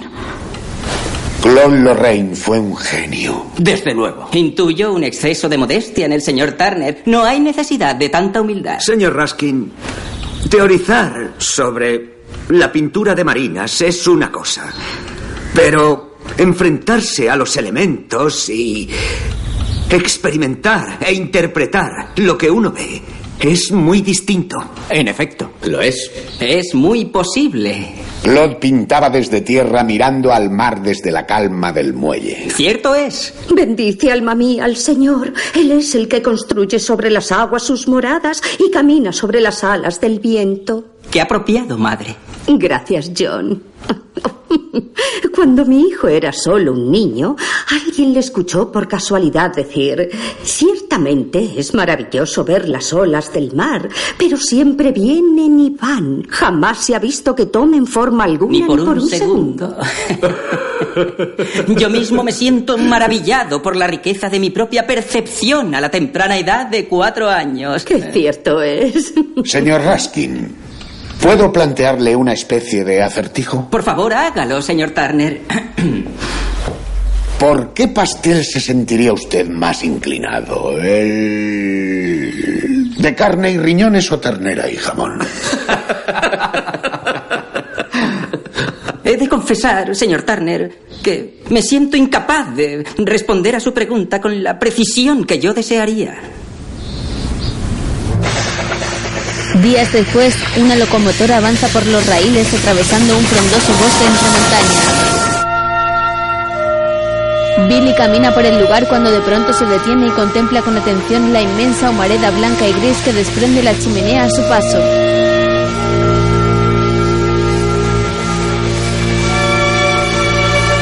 Dos maquinistas van subidos en la parte delantera de la máquina y uno de ellos maneja el tren con una palanca.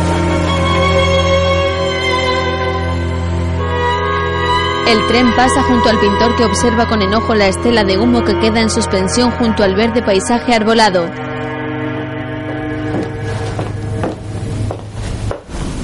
En otro momento, está en su estudio un lienzo similar donde el paisaje queda desdibujado y apenas se aprecian los objetos. Hannah llega y le ofrece una copa de licor.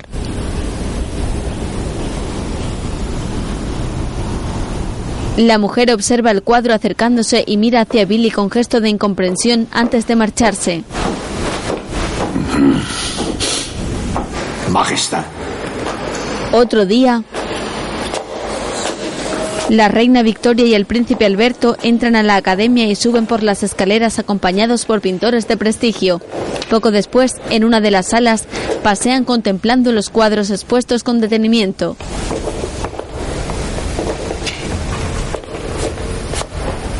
Terriblemente plano. Sombrío. Un tanto oscuro, ¿no? Sir Martín. Señor. ¿Quién es el artista? Creo que es. eh, El señor John Fernelly. el señor John Fernelly, señor. Ah, el señor Fernelly.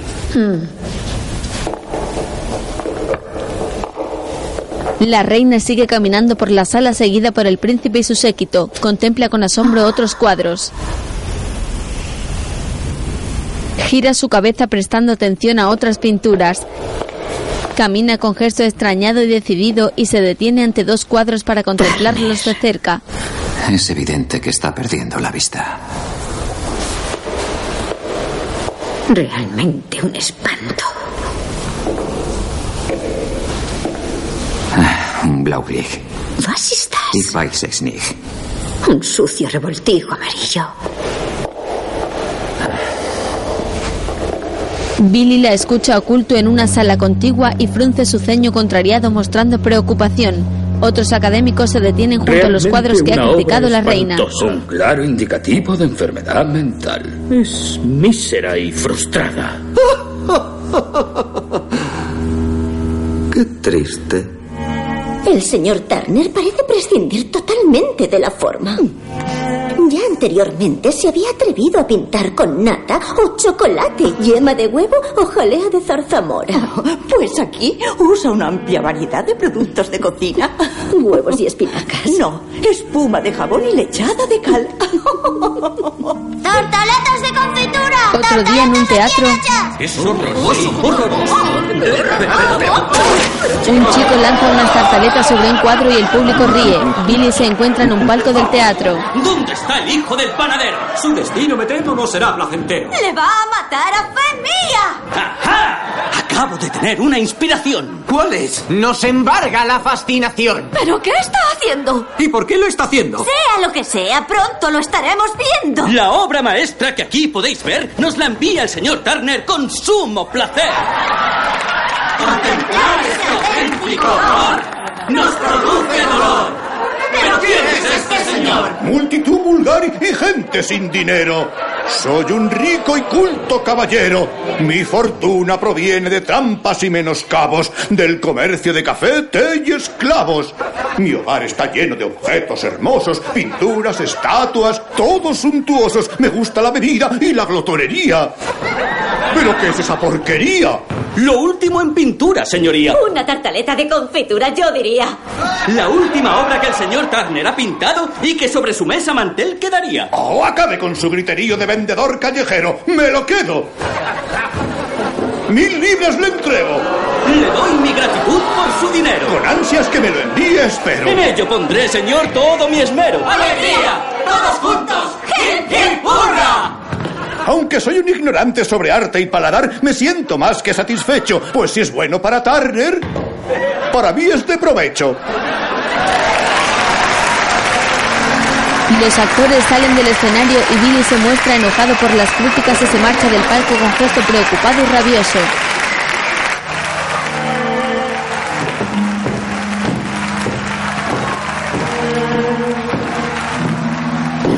Camina cabizbajo por el pasillo del teatro iluminado por candelabros de velas dirigiéndose a la salida. Otra noche acude a una cena de gala. Está sentado en el comedor junto a otros comensales vestidos de modo elegante. Y prometió escribir un poema. Salga, capitán. Señor Raskin, no veo dónde estriba la generosidad al calificar a las personas en cuanto a los talentos que poseen. El talento es algo que permanece durmiente y debe ser despertado en las circunstancias apropiadas. Sí, si surgen oportunidades para que despierte. Mi esposa, Effie, aún estoy esperando que sus talentos afloren y se despierten. Estoy segura de que los talentos pueden ser anulados, así como despertados. No, de eso no hay duda. Tal vez sea deber del marido. Plutarco. El talento no crece. La pintura es poesía en silencio. ¿Le interesa a usted la poesía? Turner ha pedido vino a los criados en numerosas ocasiones y se muestra ebrio. Mira sonriente hacia su lado donde una joven mujer peinada con un recogido de ramas verdes a conjunto con su vestido lo observa extrañada. Sublime. Sí, verdad. Solitud. Soledad. No son lo mismo. Desde luego que no, señor Turner. Ya llegará.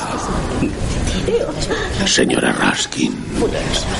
Ya llegará. El amor. A la mañana siguiente, Billy duerme sobre la cama un vestido y Hannah se acerca comprobando su estado. A continuación, abre las cortinas de la ventana y él despierta mostrando su resaca. ¿Qué hora es? Las 7 menos 25. Se incorpora con esfuerzo sentándose a los pies de la cama y Hannah le ofrece un té.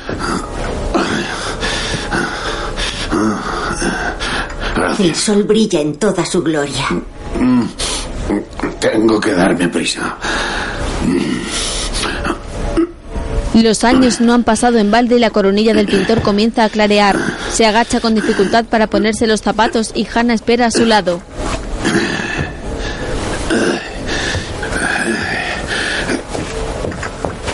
Se levanta poniéndose su chaqueta y abrigo ¿No que tiene aún sobre la cama. No, gracias.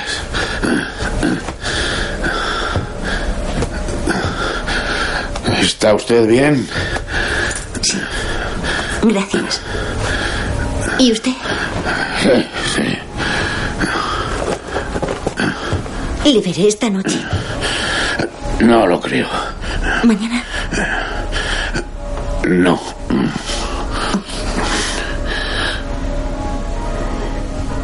Mejor dejo de cambiar las sábanas.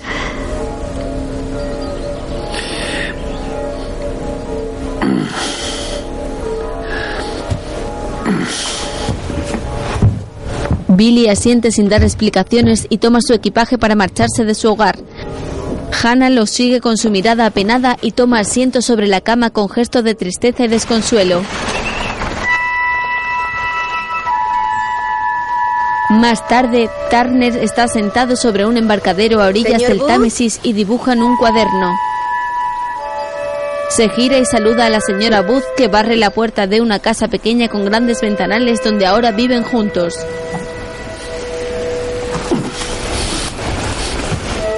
Ella entra sonriente mientras él recoge con su paraguas una gran corteza de árbol que hay junto al embarcadero. Luego se levanta con esfuerzo y camina hacia la casa donde la mujer espera en la puerta. Saluda a una joven que pasa junto a ella portando una cesta de mimbre. Otras personas van y vienen en el soleado día por la calle a orillas del Hoy hace río. más calor. Demasiado bochorno. Oh, ¿Qué tienes ahí? Un trozo de corteza. Parece un ángel caído. Bonitos colores.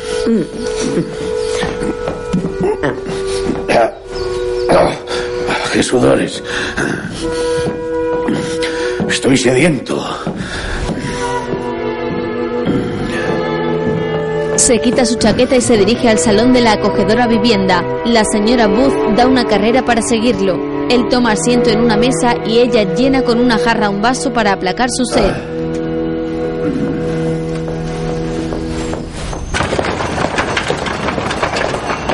Otro día, Billy pasea por una bulliciosa calle y se detiene con curiosidad frente al escaparate de un estudio de fotografía.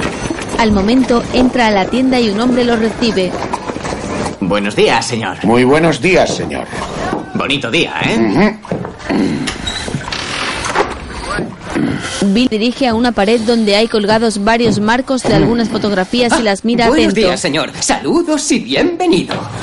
Muy buenos días, señor. Usted debe de ser el señor... Señor Booth. Ah, Booth. Sí, señor Booth. ¿Vengo a la hora convenida? En efecto, señor. Mayal. John Mayal. Lo había supuesto, señor.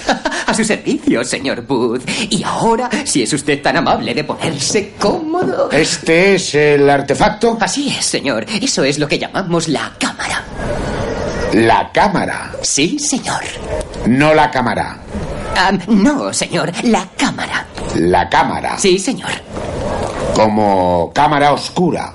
En efecto, señor, la cámara. Eh, ¿Puedo rogarle que tome asiento aquí, por favor? ¿Nombre del fabricante?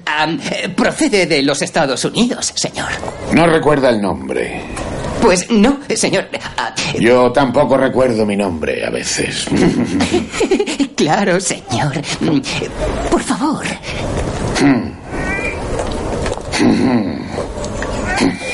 Turner toma asiento en una silla colocada frente a la cámara. Y si no me Mayal equivoco, coloca una cortina azul usted tras la viene misma. de las Américas. De la hermosa ciudad de Filadelfia, señor. Filadelfia está en la costa este, ¿no? Correcto, señor. ¡Ay! Tendrá que perdonar el crujido de mis rodillas. ¿Con sombrero o sin él? ¿Puedo saber cuál es su profesión, señor? Mm, secretario de juzgado. Ah, un hombre de leyes. Así es. Entonces le recomiendo con sombrero, señor. Mm. Bien, ahora debo desplegar este aparato. ¡Eh! ¿Qué es ese artilugio? Un discreto soporte, señor. Recuerda a un instrumento quirúrgico. ¿Hace daño? Ni lo más mínimo, se lo aseguro. Así que, si me lo permite. ¿No está demasiado incómodo, señor Booth? Ah, gracias, señor. ¿Cuál es el cometido de este espejo? Es para iluminarle de forma óptima, señor. Ah, Como el sol sobre un lago. muy ingenioso, señor Booth. Muy ingenioso. ¿Qué se esconde detrás de esa pequeña tapa de latón? ¿Algo de óptica? Ah, sí, señor, una lente de vidrio. ¿Como un telescopio? No muy diferente de un telescopio, señor. Gracias, Cornelius. ¿Es prismático? Me temo que no, señor. Es una lente acromática. Acromática. Bien, ahora deje que le observe. ¿Por qué se cubre como si fuera un maldito monje? Solo impido que entre la luz, señor Booth. Ah, magnífico, señor. La imagen que crea no tiene color. ¿Por qué? Me temo que esa es una pregunta para la que aún no hay respuesta, señor. Es todo un misterio. Gracias, Cornelius.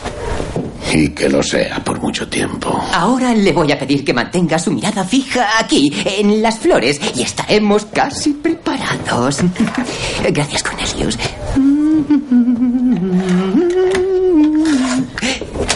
Bien, ahora le ruego que permanezca muy quieto los próximos 10 segundos. Y empezamos.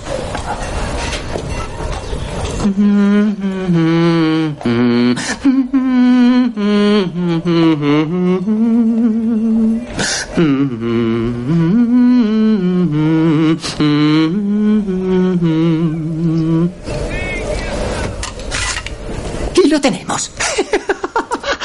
¿Ya está? Sí, hemos acabado, señor. Me temo que yo también estoy acabado. Oh, vamos, señor.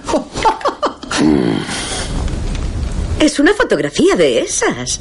Mm, La reina se hizo una con el príncipe Alberto. no me digas. Pues sí. Estás de lo más apuesto. Mm, lo llaman daguerrotipo. Oh, ¿qué será lo siguiente? ¿Dónde te la han hecho? En el centro, en la calle Strand, un tipo con una caja.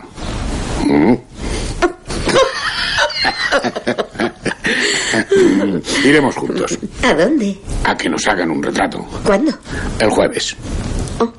He concertado una cita. Pues cancélala. Es indoloro. Eso da igual. ¿No querrás mi feo rostro en una de estas? Lo quiero. Los dos juntos. Para siempre. Te doy las gracias por esto. Pero no iré. El jueves, Sofía y Billy posan sentados frente a la cámara. Señor Mayer, ¿me permite que le haga una pregunta? Por supuesto, señor. ¿Toma paisajes también con su artefacto? Lo hago, señor, de vez en cuando. Mm, ¿Cómo cuáles? Pues he plasmado las grandes cataratas del Niágara, señor. Las cataratas del Niágara. Así es, señor. La mayor maravilla de la naturaleza. Allí fue donde en una ocasión pude captar un arco iris. Estoy verde de envidia. Las cataratas del Niágara son un fenómeno natural que hace mucho que deseo ver. ¿De veras, señor? Y ahora, señora, señor, les ruego que mantengan la mirada fija aquí, en estas hermosas flores. Gracias, Cornelius. Las cataratas del Niágara. Pronto los pintores irán por el mundo con una caja, como los ojalateros, en lugar de una carpeta bajo el brazo. Estoy seguro de que lo harán, señor. Estoy seguro. Bien, si se sienten cómodos, señora, señor, podemos proseguir. Pasados los días, un hombre mayor vestido de modo elegante contempla de manera meticulosa los cuadros que Turner expone en la galería de su casa.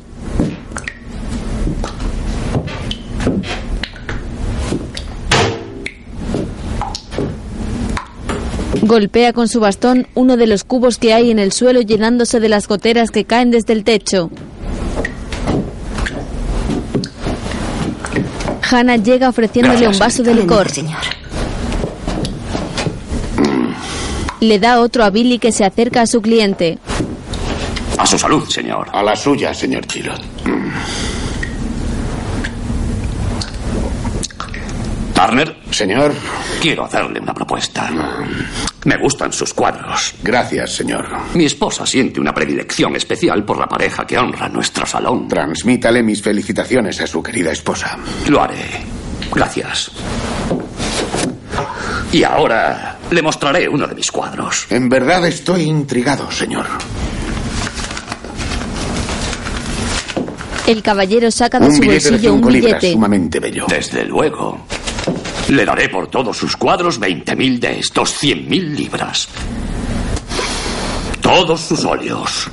Acuarelas, dibujos, bocetos, todo lo que haya producido. Cien mil libras. ¿Qué contesta? Mm. Soy un hombre acaudalado. Un hombre hecho a sí mismo. Las tres cuartas partes de todo lo que se escribe en el mundo se hace con una plumilla Gillot, una de las mías. Disfruto de mi fortuna. Dos cosas me complacen en la vida. Fabricar plumillas de una hoja de acero y ganar dinero. Y me gusta gastar mi dinero en cosas que me producen placer. Y sus cuadros me producen mucho placer. Los quiero. Los quiero todos. Mm, señor. Con cierto pesar por mi parte y el corazón afligido, lamento decirle que es imposible. ¿Por qué? Los he legado. ¿Legado? ¿A quién? A la nación británica, señor. ¿Y qué le va a pagar la nación británica?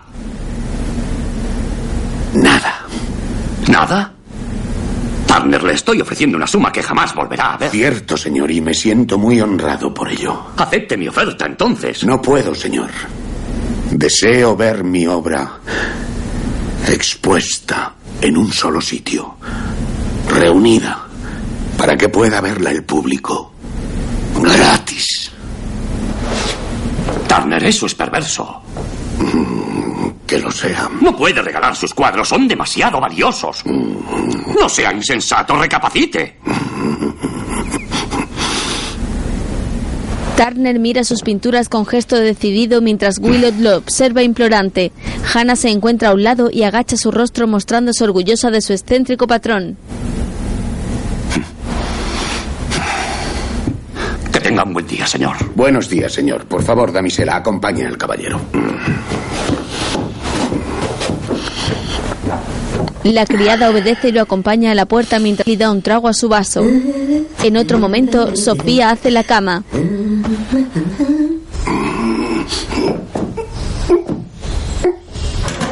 Turner está en su estudio e intenta colocar un lienzo sobre el caballete con esfuerzo.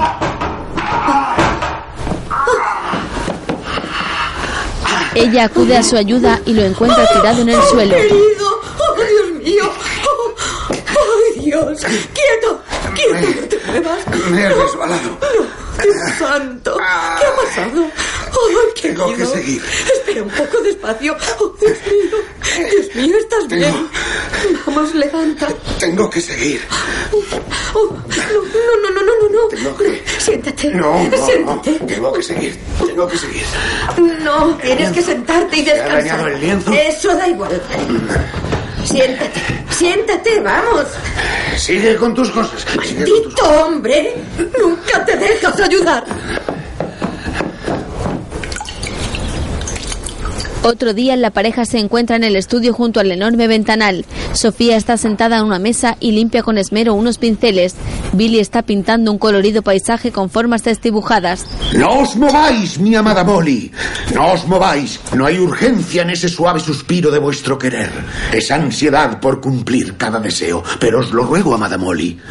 No os mováis. El temblor de vuestros labios sugiéreme el centro donde justo yace el amor. Un pasaje a la felicidad es vuestra voluntad. Mas os ruego, amada Molly, no os mováis. Vuestros ojos, entrecerrados por el goce que lánguidos huyen de la luz, con mis besos enterraré. Juro Juro que que lo lo haré.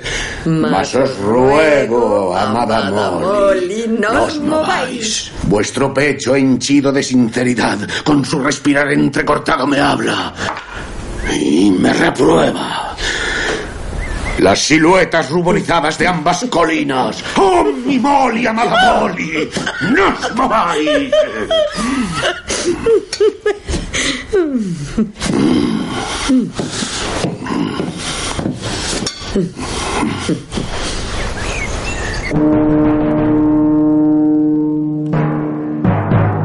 Otro día, Turner entra a un salón de la academia donde numerosos artistas retocan sus cuadros y conversan entre ellos. Turner se coloca frente a unas pinturas que se agolpan sin dejar hueco libre en la pared. Fija su mirada en un cuadro romántico donde unos niños se encuentran en un colorido bosque.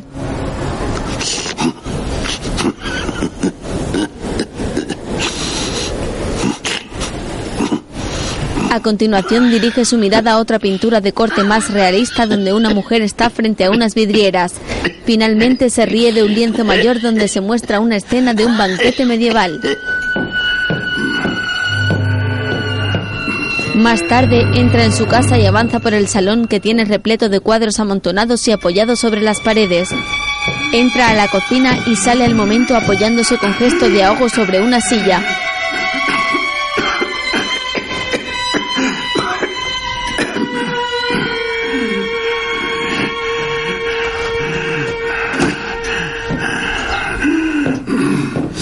Se quita la chaqueta y se dirige a otra habitación que señala con gesto seguro.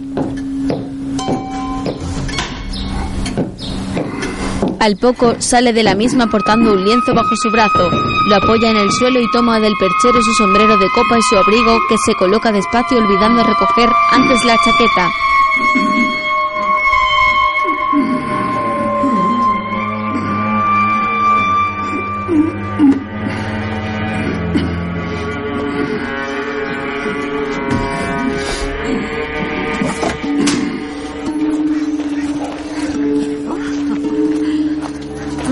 Recoge el lienzo y poco después avanza cargando con el mismo por la calle donde vive junto a la señora Booth. Pasa junto a unos niños que compran a una vendedora. Poco después entra a la casa. Sofía está sentada junto a la chimenea y lo mira cariñosa. Hola. ¿Qué te ocurre? Dame el sombrero.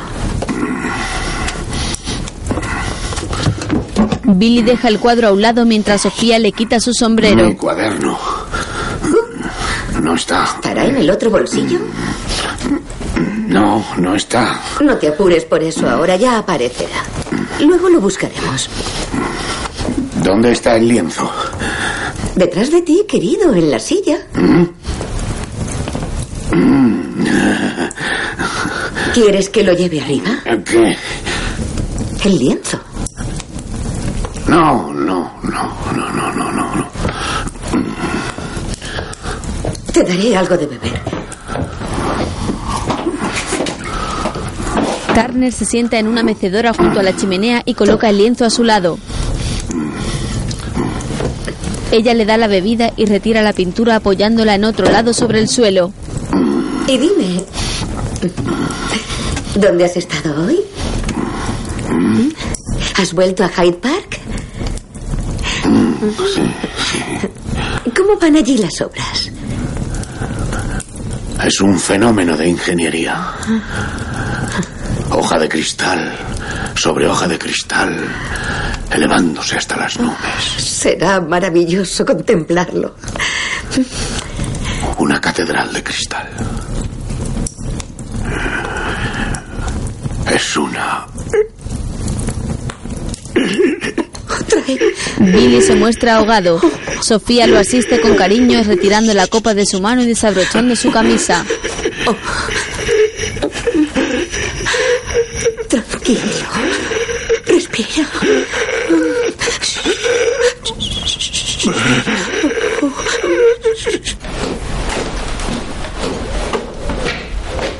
Mientras, Hannah llega a la casa y camina arrastrando sus pies hacia el salón.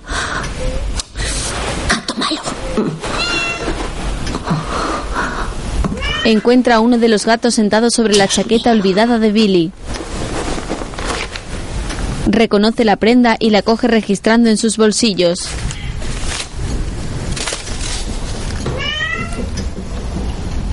Encuentra un sobre en uno de ellos y lo retira para leer su contenido. Lo abre y dentro encuentra una carta doblada.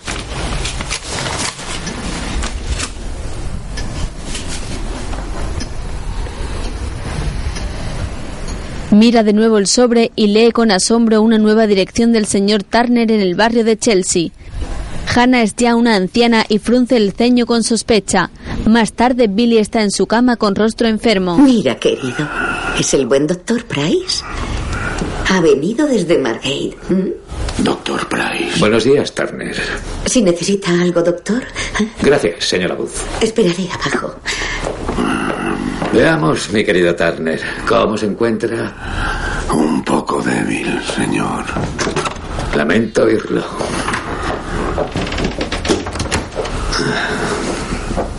Todos le echamos de menos en Margate. Margate. ¿Tiene dolores? Aquí. ¿Fatiga al respirar? Vamos a ver. Ha venido en el ferrocarril. Así es.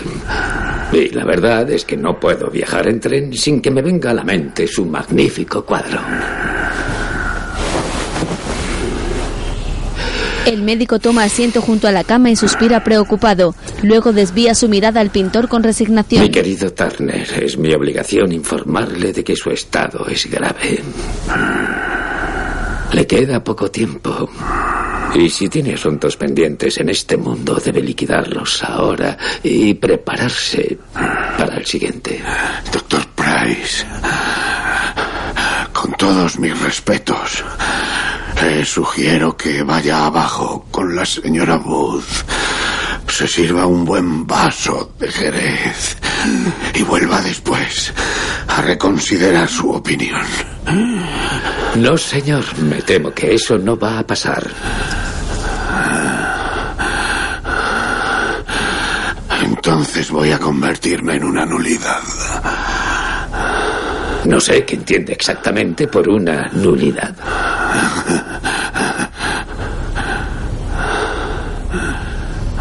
Al poco, Sofía acompaña a la Buenos puerta al doctor doctor. Price. Buenos días, señora Booth. Gracias. Enviaré a por el láudano enseguida. Estupendo. Está en las mejores manos. Hago lo que puedo.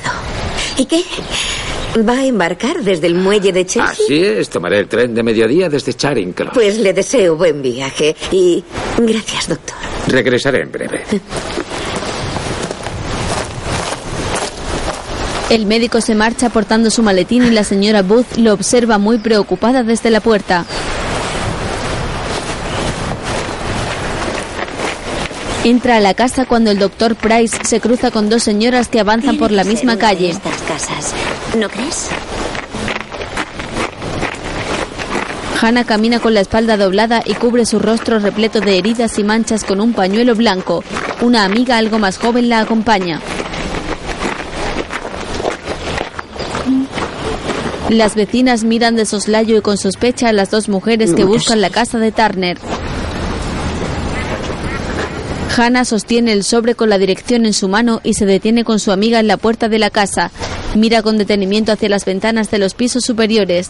Permanece pensativa un momento y luego se gira.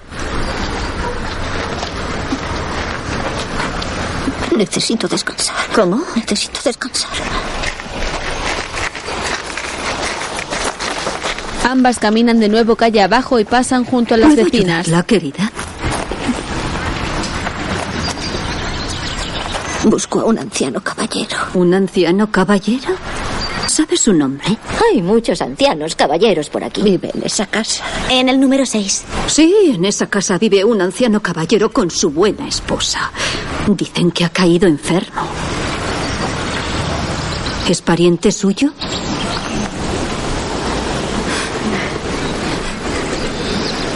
No importa. Buenos días. Buenos días. Buenos días. Hannah torna su gesto en asombro y prosigue cabizbaja acompañada por su amiga que la agarra del brazo ayudándola a caminar. Más tarde, No, tranquilo. Soy yo, querido. Soy yo. Sofía se asoma a la ventana Pobre del dormitorio. Ha muerto ahogada. ¡Qué horror! Lo que ha debido de sufrir. Si Dios existe, es muy cruel.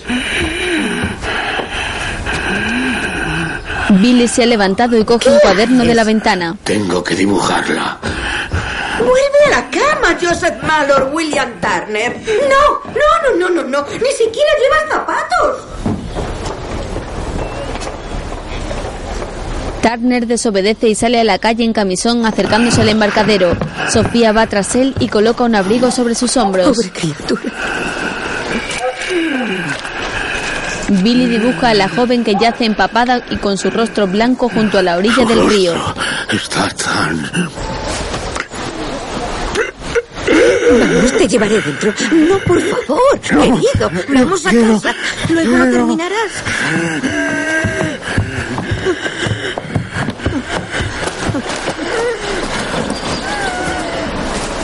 Sofía lleva a Billy hacia la casa mientras otros curiosos se acercan al embarcadero donde unos policías cubren con una manta el cadáver de la joven.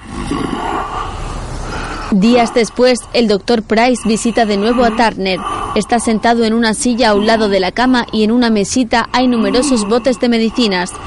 A su otro lado, Sofía está en otra silla y mira sonriente hacia la luz que entra por la ventana. Agarra la mano de su fiel amante y lo mira con ternura.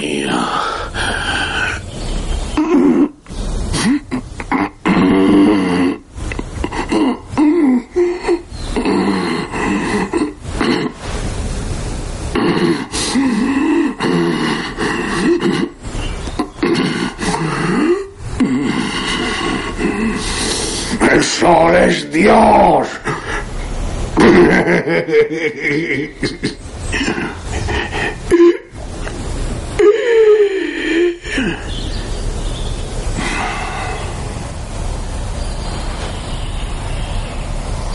El pintor exhala su último aliento mirando hacia el sol y fallece. Sofía sigue agarrando su mano ya inmóvil y dirige una mirada preocupada al doctor.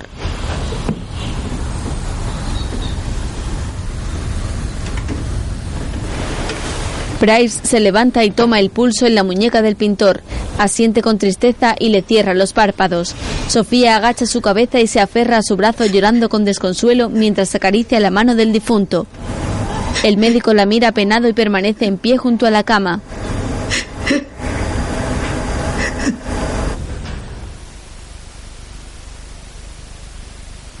En un paisaje alegórico, Turner casi toca un sol muy grande y anaranjado que se pone sobre el horizonte. Mide sus dimensiones y lo dibuja en un cuaderno junto al resto de un paisaje verde sobre montañas y un gran lago. Su silueta se percibe en una sombra. El pintor viste con su abrigo largo y su sombrero de copa.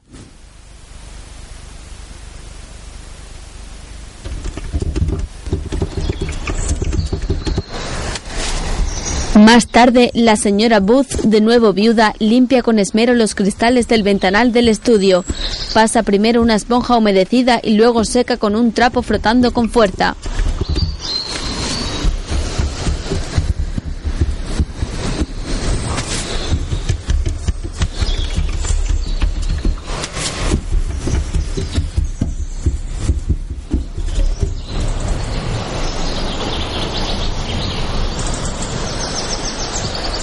Al finalizar, contempla el río a través de los cristales y esboza una leve sonrisa recordando a Turner con felicidad. Sus ojos claros brillan humedeciéndose con los recuerdos.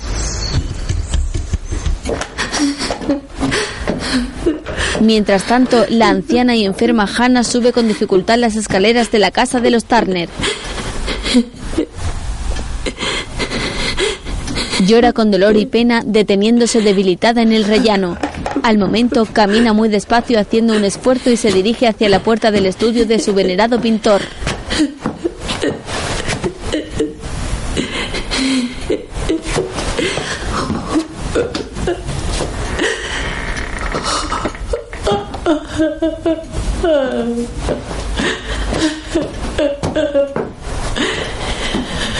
Hannah abre la puerta y avanza entre sollozos por la estancia recordando al maestro y frustrado amor.